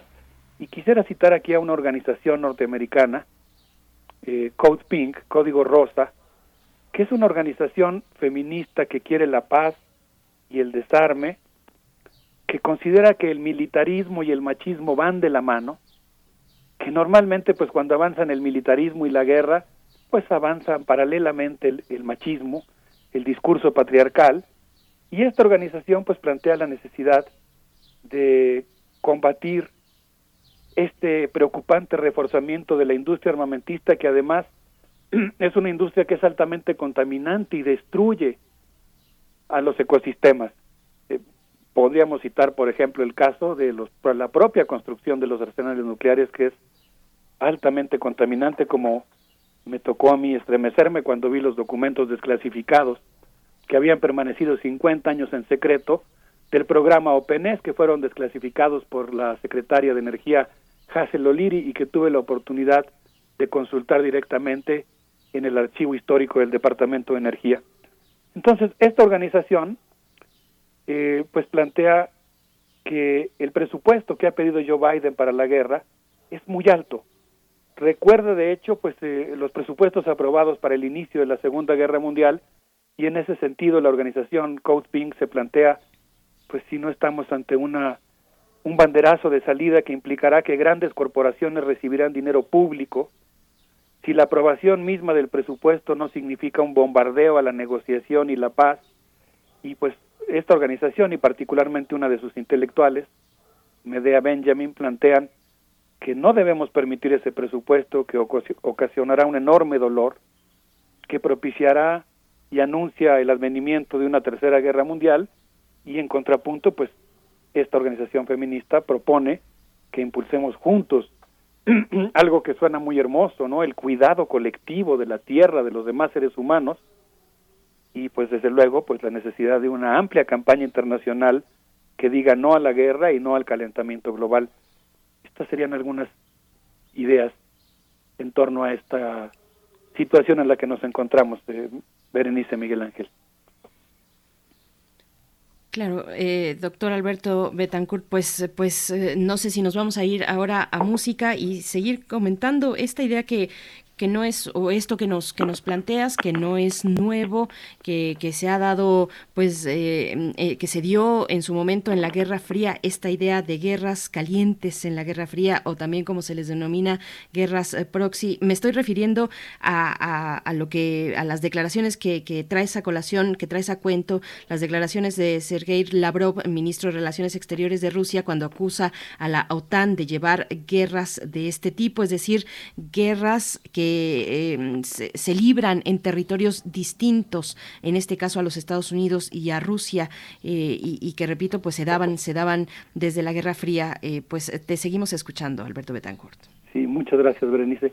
Pues me parece bien, yo creo que podríamos ir a la música, tienes toda la razón. Pasamos muy rápidamente del discurso de toma de posesión de Joe Biden que anunciaba la nueva Guerra Fría a esto que lamentablemente cada vez se dibuja más como ya no una guerra fría, sino tal vez como propiamente una guerra una guerra mundial y por supuesto pues se pone la piel chinita cuando uno dice eso y pues por eso en esta intervención como lo he estado haciendo en otras me interesa mucho insistir en que es un escenario que aunque es muy difícil es posible conjurar y al que hay que oponernos con todas nuestras fuerzas, con toda nuestra inteligencia.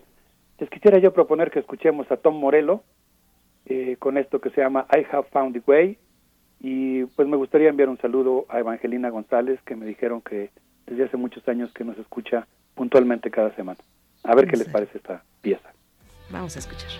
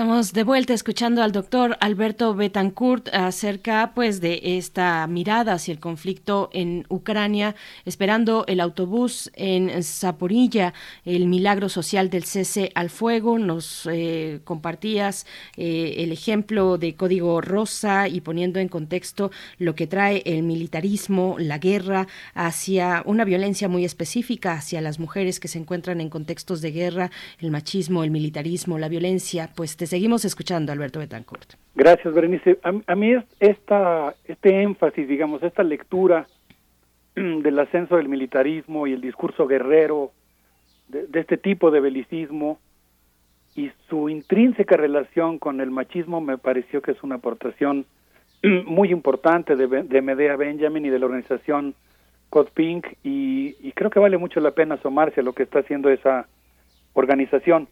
Por cierto que la próxima semana, el próximo miércoles a las 5 de la tarde, tendremos un evento al que nos hicieron favor de invitarnos en la Secretaría de Hacienda y Crédito Público, particularmente en la Biblioteca Miguel Lerdo de Tejada, una mesa redonda que se llamará, que se llama, y ocurrirá el próximo miércoles, Miradas periodísticas sobre la guerra, la importancia de las hemerotecas.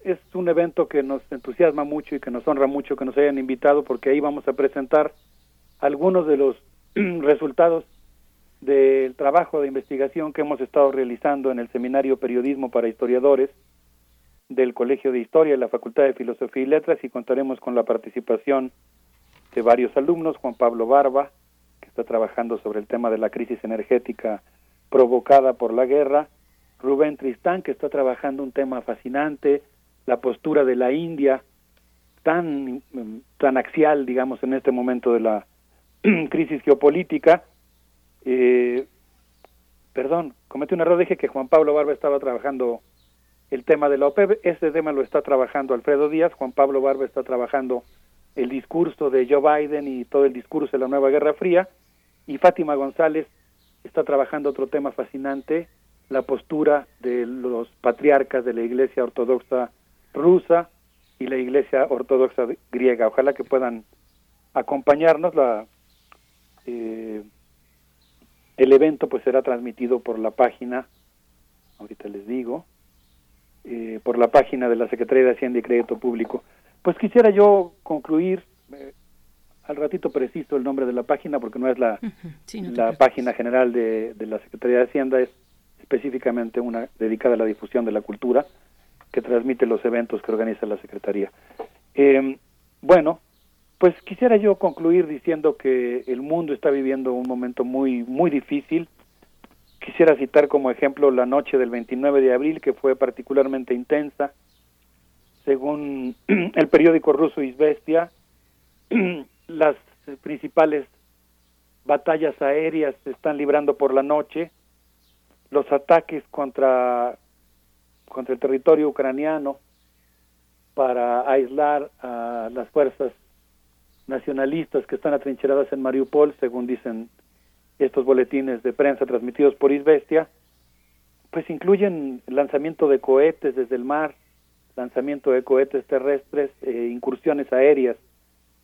Nada más por dar una idea de lo terrible que debe haber sido esa noche, las Fuerzas Armadas rusas reconocen que en, que en la noche del 29 de abril se alcanzaron 900 objetivos en Ucrania. Y pues hacen la lista de todas las eh, los daños que han infringido al material militar ucraniano desde que empezó eh, esta guerra. Y la verdad es que cuando uno revisa las cifras, 142 aviones, 102 helicópteros, 279 sistem- sistemas de misiles antiaéreos, y aquí viene una cifra espeluznante, 2.646 tanques, 1.184 cañones de artillería, 2.475 vehículos militares. Recordaba yo una ocasión que tuve la oportunidad de visitar las preciosas estepas ucranianas y particularmente la ciudad de Kiev y cómo se hablaba con pues todavía con estupefacción de lo que fue la batalla de tanques más grande de la Segunda Guerra Mundial, una batalla en la que participaron más de mil tanques. Aquí por las cifras que está dando el ejército ruso, el ejército ucraniano eh, también da las cifras de las de los daños que ha provocado al ejército ruso también son enormes, pues estamos hablando realmente de, batallas mucho más intensas que las que que las que se libraron incluso en la Segunda Guerra Mundial en términos de este número de tanques, por ejemplo, participantes, quizá no en otros en otros ámbitos de la guerra. Eh, pues qué rápido se nos vino el tiempo encima. Yo quisiera pues concluir diciendo que me gustó mucho la editorial que publicó el diario El Manifesto el pasado domingo, primero de mayo, en el que dice que los costos de la guerra los están pagando principalmente los trabajadores. Y pues me, me pareció que desarrollaban una idea muy interesante porque pues dicen que en medio de una invasión sanguinaria sufrida por millones de pobladores, el gasto militar aumentará, como lo anunció en el caso de Italia Tommaso Di Francesco en, en esta nota del diario Il Manifesto, pero eso ha implicado de manera inmediata que se encoja el sistema sanitario italiano. Y cuando uno recuerda el sufrimiento por el que acaba de pasar el pueblo italiano durante la pandemia y lo endeble que se encontraba el sistema sanitario, pues me parece que es muy ilustrativo imaginar lo que significa que ahora en lugar de, de pues volver a de resarcir el sistema sanitario que estaba en tan malas condiciones, pues será más precario porque el dinero se va a destinar a la compra de armas. Y por eso el cotidiano comunista pues plantea que es muy importante que este primero de mayo que se desarrolló en medio de la guerra pues se incorpore la consigna entre los movimientos de los trabajadores en el mundo de, de alcanzar la paz y el cese al fuego y yo creo que en ese sentido apunta ese milagro que presenciamos no como el esfuerzo de la Organización de Naciones Unidas logró rescatar a estos civiles está muy lejos todavía de, ser un triunfo contundente. El secretario general de la ONU quería rescatar, quiere um, abrir una negociación que permita la salida de 100.000 civiles de Mariupol. Por lo pronto lograron salir los primeros 100 que estaban en Azovstal, pero me parece que eh, a pesar de lo pequeña que pueda parecer esta cifra, es muy significativa porque indica que bajo presión y con todo el arte mayor de la negociación y la construcción de paz, sí es posible eh, tratar de contener esta eh, carnicería que está en curso. Pues tremendo, Sí, mucha, muy interesante. Yo estaba revisando todo lo que has realizado y bueno, es algo, una tarea permanente, el seminario de periodismo para historiadores que finalmente se tiene, tiene una mirada muy, muy importante. Fíjate, Alberto, que participo en un, en un, en un chat que Conrado Tostado ha elaborado con... ¿Tú lo ubicas? Ubicas, estás, no sé si estás, ah, somos tantos en ese... No tengo en el ese gusto, mirador, Miguel ¿no? Ángel. Ah, han Sí, me elaborado, Benjamín. Mayer ayer dio también una conferencia sobre cómo ha sido el, eh, la cobertura, el estatuto que finalmente está armado con muchísimos periodistas alrededor de la Mitle Europa que eh, llevan un seguimiento que involucra pues a toda la población, eh, la- el recibimiento en Polonia, en la República Checa, en Albania, en Rumanía, han sido también eh, unos miradores muy interesantes porque también eh, evalúan su, su pertenencia a una Europa muy, discrimina- muy discriminadora, ¿no? que los ha puesto de rodillas a través de Estrasburgo en, la, en cómo eh, plantean sus temas de seguridad, sus temas culturales, sus temas migratorios e incluso raciales, Alberto, ¿no? Que yo creo que ese mirador también es una- un aspecto muy interesante. Desgraciadamente, pues no son lenguas que que hablemos, que estén, que es con las que estemos en contacto, son lenguas difíciles. Sí, qué interesante, me estaba yo acordando, qué interesante lo que dices, qué importante evaluar el trabajo de los periodistas, luchar por la libertad de prensa y construir una mirada de algo que yo llamaría, pues no sé, un, un periodismo desde abajo, un periodismo subalterno, una mirada crítica, porque efectivamente la presión militar, ya no se diga en Rusia, que qué dolor me dio el decreto que considera eh, como, no sé cuál es el término que utiliza, pero como personas que están eh, interviniendo en contra del- de la defensa de Rusia, aquellos que opinen, incluso que utilizan el término guerra para referirse a, la, a lo que formalmente el gobierno ruso llama operación militar especial. Eh, en el caso de Ucrania, pues también hay una eh, poderosa maquinaria que está obligando a abordar el conflicto. Pues pienso, por ejemplo, en la declaración que hizo eh, Volodymyr Zelensky en el Día de la Pascua, ¿no? Una- exalta- un canto al odio, un canto al odio en acción, el odio realizado, ¿no? Eh, y en ese contexto, pues qué importante es ir construyendo relatos que sean críticos, ¿no?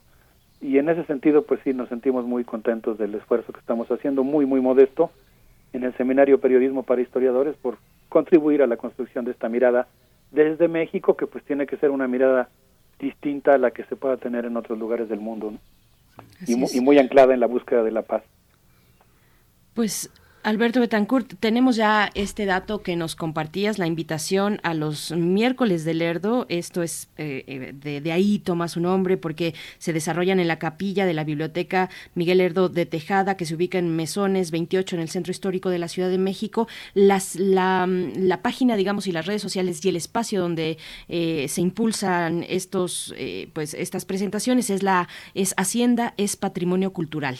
Eh. Hacienda Cultural. Lo pueden encontrar así en redes sociales y la invitación es para el miércoles 11, el próximo miércoles 11 de mayo a las 17 horas, una mesa de análisis titulada Miradas periodísticas sobre la guerra, la importancia de las hemerotecas eh, que ya nos comentabas, participarás junto con otros eh, colegas tuyos, Alberto Betancourt. Por cierto, será un lugar precioso porque para llegar a ese lugar hay que cruzar por la sala principal de la biblioteca y están ahí los murales de Vlad y que ahora que lo pienso pues son un excelente contexto porque son una mirada crítica, eh, crítica pero profunda y también muy amorosa de la historia rusa. Entonces es un lugar muy apropiado y le agradezco mucho a, a Mariana Ramírez que nos hizo esta invitación.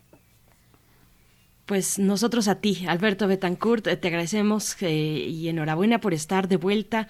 Todos ganamos con, con estas reflexiones y esta presencia. Nos vamos a despedir con música. Sí, muchas gracias. Pues pensando en estos momentos en que se requiere así de mucho, de mucho ánimo inteligente, les propongo escuchar a Eugenia León con Yo vengo a ofrecer mi corazón. Un abrazo para todos nuestros amigos que nos hacen el honor de escucharnos. Otro de vuelta, Alberto Betancourt, vamos con música.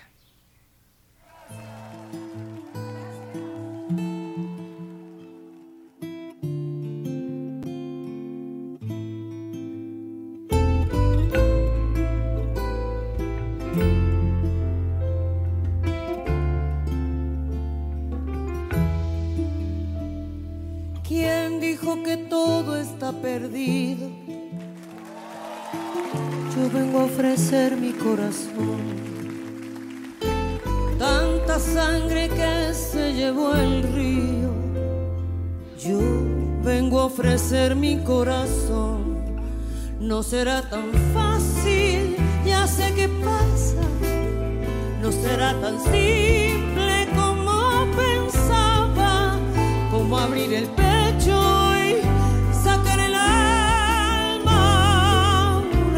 cuchillada de amor. Luna de los pobres siempre abierta. Yo vengo a ofrecer mi corazón como un documento inalterable. Yo vengo a ofrecer mi corazón y uniré las puntas de un mismo lazo y me iré tranquila,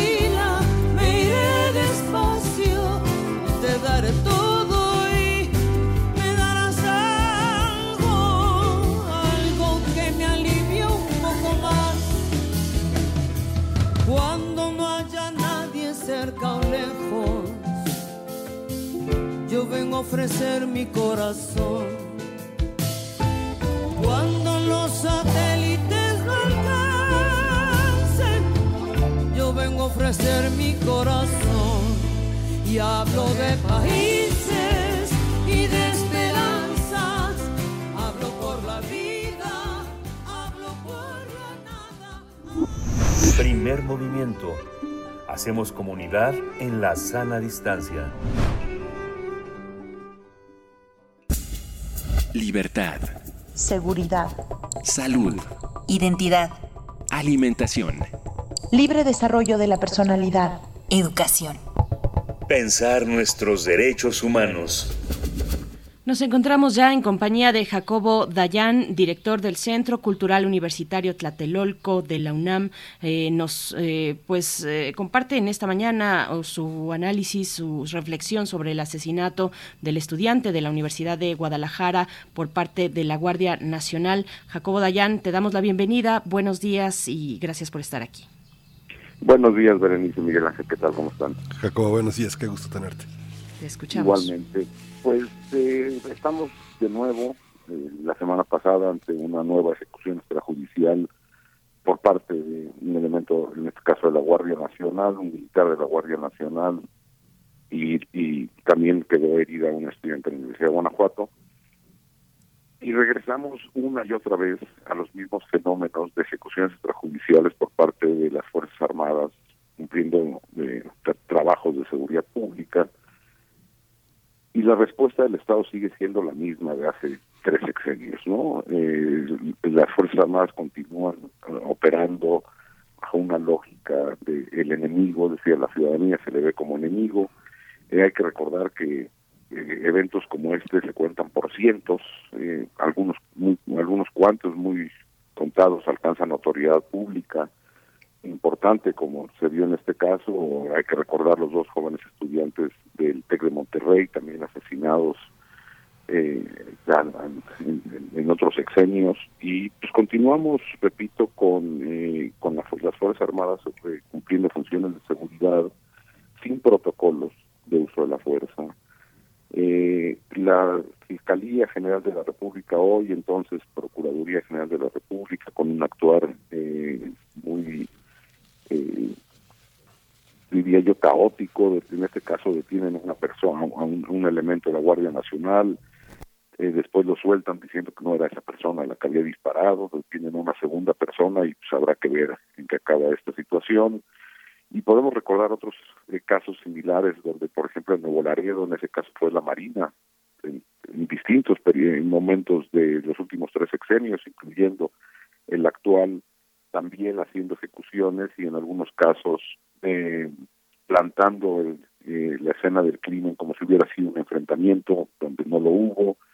en muchos casos se detienen a presuntos responsables para aplacar un poco la presión social y la presión mediática y meses después eh, son liberados y me parece que hemos este, estamos fallando en, en evidentemente mantener el- el- al ejército en las calles, al carecer de protocolos de uso de la fuerza, al carecer de capacitaciones, aunque el, presidente actual diga que su gobierno es distinto, pues las operaciones del ejército en las calles eh, muestran lo contrario y la impunidad como constante. Y no alcanzamos a dar el brinco del caso al fenómeno, como sí se da en el caso de los feminicidios, de de- afortunadamente y sobre todo por el movimiento feminista, que ante cada caso que también, repito, son eh, muy frecuentes, eh, por ejemplo, en el más reciente, en el caso de Devani, eh, se exigía y la indignación llevaba al esclarecimiento del- de, este hecho, pero la, la exigencia también llegaba a eh, hablar del fenómeno con esta frase de ni una más, ¿no? Eh, en el caso de los, de los feminicidios, socialmente y mediáticamente hemos podido continuar la presión en, el caso o mantener el foco en el caso, pero también en el fenómeno, en el, el fenómeno de los feminicidios. Y en el caso de las ejecuciones extrajudiciales o de las desapariciones o de la tortura, la discusión sigue siendo sobre el caso y no alcanzamos a dar ese paso para también empezar a discutir, o bueno, o, generar presión o discutir el fenómeno.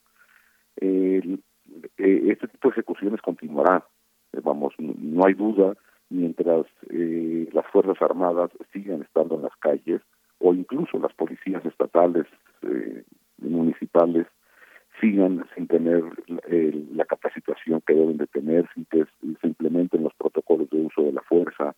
En cualquier país medianamente democrático, después de un hecho de este tipo, habría renuncias por parte de, los responsables de, la política pública y habría se llevaría cuentas a- a el modelo de seguridad que se está implementando Aquí parece que lo único que buscan las autoridades, no importa si es el presidente de la República y tampoco importa qué partido sea, las respuestas las hemos escuchado ya por tres sexenios, o no importa si se trata de un policía estatal y entonces quien sale a, a tratar de aminorar eh, la presión mediática es un gobernador o gobernadora, tampoco importa qué partido. Lo que lo que tenemos es un intento por despresurizar el caso y buscar que otro evento o otro escándalo eh, u otra noticia relevante eh, distraiga la atención. Eh, no podemos continuar de esta manera. Repito, son cientos y cientos y cientos de ejecuciones extrajudiciales reportadas, eh, documentadas por distintas organizaciones, incluso reconocidas eh, por eh, la Comisión Nacional de Derechos Humanos, eh, en algunos casos, muy pocos, el Ejército, la Marina, o en este caso la Guardia Nacional, reconoce eh, los hechos eh, en un reportaje reciente de más de 300 quejas que ha habido eh, contra el actuar de la Guardia Nacional, tan solo la Guardia Nacional reconoce uno de ellos, un reportaje de animal político en días recientes, y bueno, y la impunidad como constante, ¿no? La impunidad y la opacidad como constante. Entonces, eh, de, no haber un cambio en, en la percepción social y mediática y empezar a discutir y presionar sobre el fenómeno de las ejecuciones y, y de la presencia militar en las calles, esto continuará y seguiremos eh, levantando indignación cada tanto. Digo, veíamos escenas el día de ayer donde la comunidad universitaria se encuentra, en Guanajuato se encuentra profundamente dolida, exigiendo justicia y fin a este tipo de, eventos y no hay la articulación social suficiente como para presionar de manera contundente por una política pública que ya está, fue dicho por distintos organismos internacionales, como eh, no es nada más los colectivos de víctimas en México o la academia en México, o organizaciones de derechos humanos en México, sino incluso eh, organizaciones internacionales como el Comité para la Desaparición Forzada, que, lle- que ya hizo un llamado enérgico a poner fin a la militarización de la seguridad pública, y eso queda fuera de la discusión aparentemente. Eh, entonces, si, si queremos seguir desoyendo las recomendaciones nacionales e internacionales y la evidencia en, en terreno, repito, estamos hablando de cientos y cientos de ejecuciones de este tipo, de personas que no tienen absolutamente ningún vínculo con eh, eh, organizaciones criminales y que son asesinadas por falta de protocolos, por error, por lo que se quiera, pues continuaremos hablando de esto por años y años y, y el Estado mexicano parece no reaccionar, la clase política parece no reaccionar y la militarización es, es lo- la única alternativa a la, a, a- a la pacificación de este país que hay en el horizonte.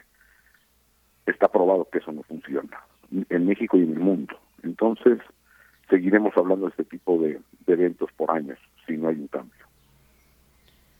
Pues Jacobo, sí es un es un caso lamentable. Vimos el reportaje de Animal Político y que bueno, finalmente las versiones de los hechos eh, tenemos que luchar por verificarlas porque no sean boletines donde se habla de alguien que fue este eh, víctima y el otro está herido, nada más, ¿no? Sino tener, tratar de tener un seguimiento, el seguimiento que hace Humberto Padgett eh, para este para su medio de comunicación, el reportero Humberto Padgett, este coloca también una narrativa en la que eh, hay una también una idealización de las víctimas. Hay que tener cuidado también en la administración del dolor ajeno, este hasta dónde ese dolor ajeno es un dolor político, ¿no? Es una es un tema que tenemos que trabajar también mucho para entender las narrativas, ¿no?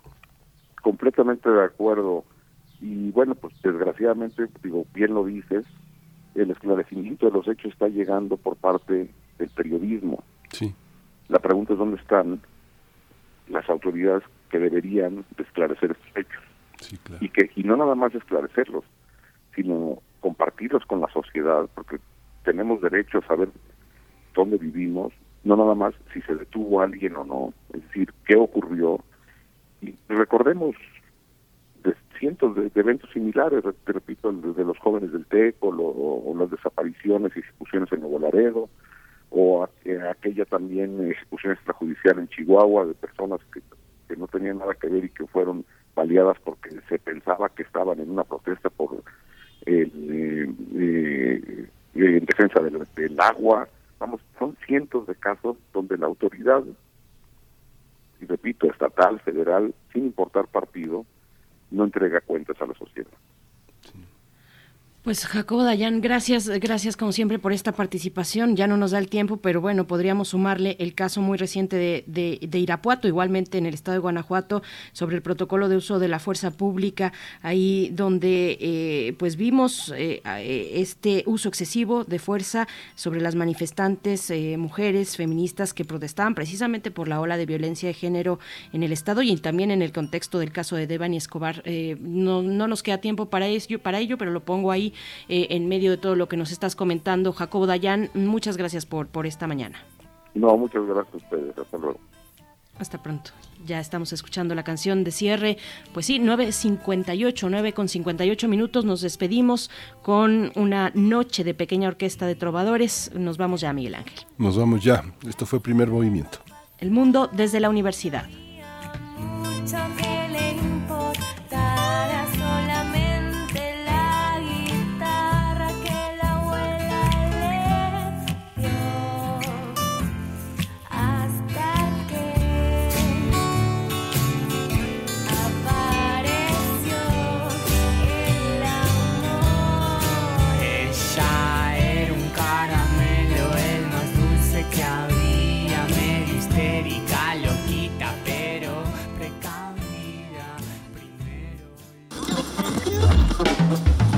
Radio UNAM presentó Primer Movimiento, El Mundo desde la Universidad, con Berenice Camacho y Miguel Ángel Quemain en la conducción, Frida Saldívar y Violeta Berber, producción, Antonio Quijano y Patricia Zavala, noticias, Miriam Trejo y Rodrigo Mota, coordinadores e invitados, Tamara Quirós, redes sociales, Arturo González y Socorro Montes, operación técnica. Servicio social, Lisette Pérez e Iván Chavarría. Locución, Tessa Uribe y Juan Stack. Quédate en sintonía con Radio UNAM. Experiencia sonora.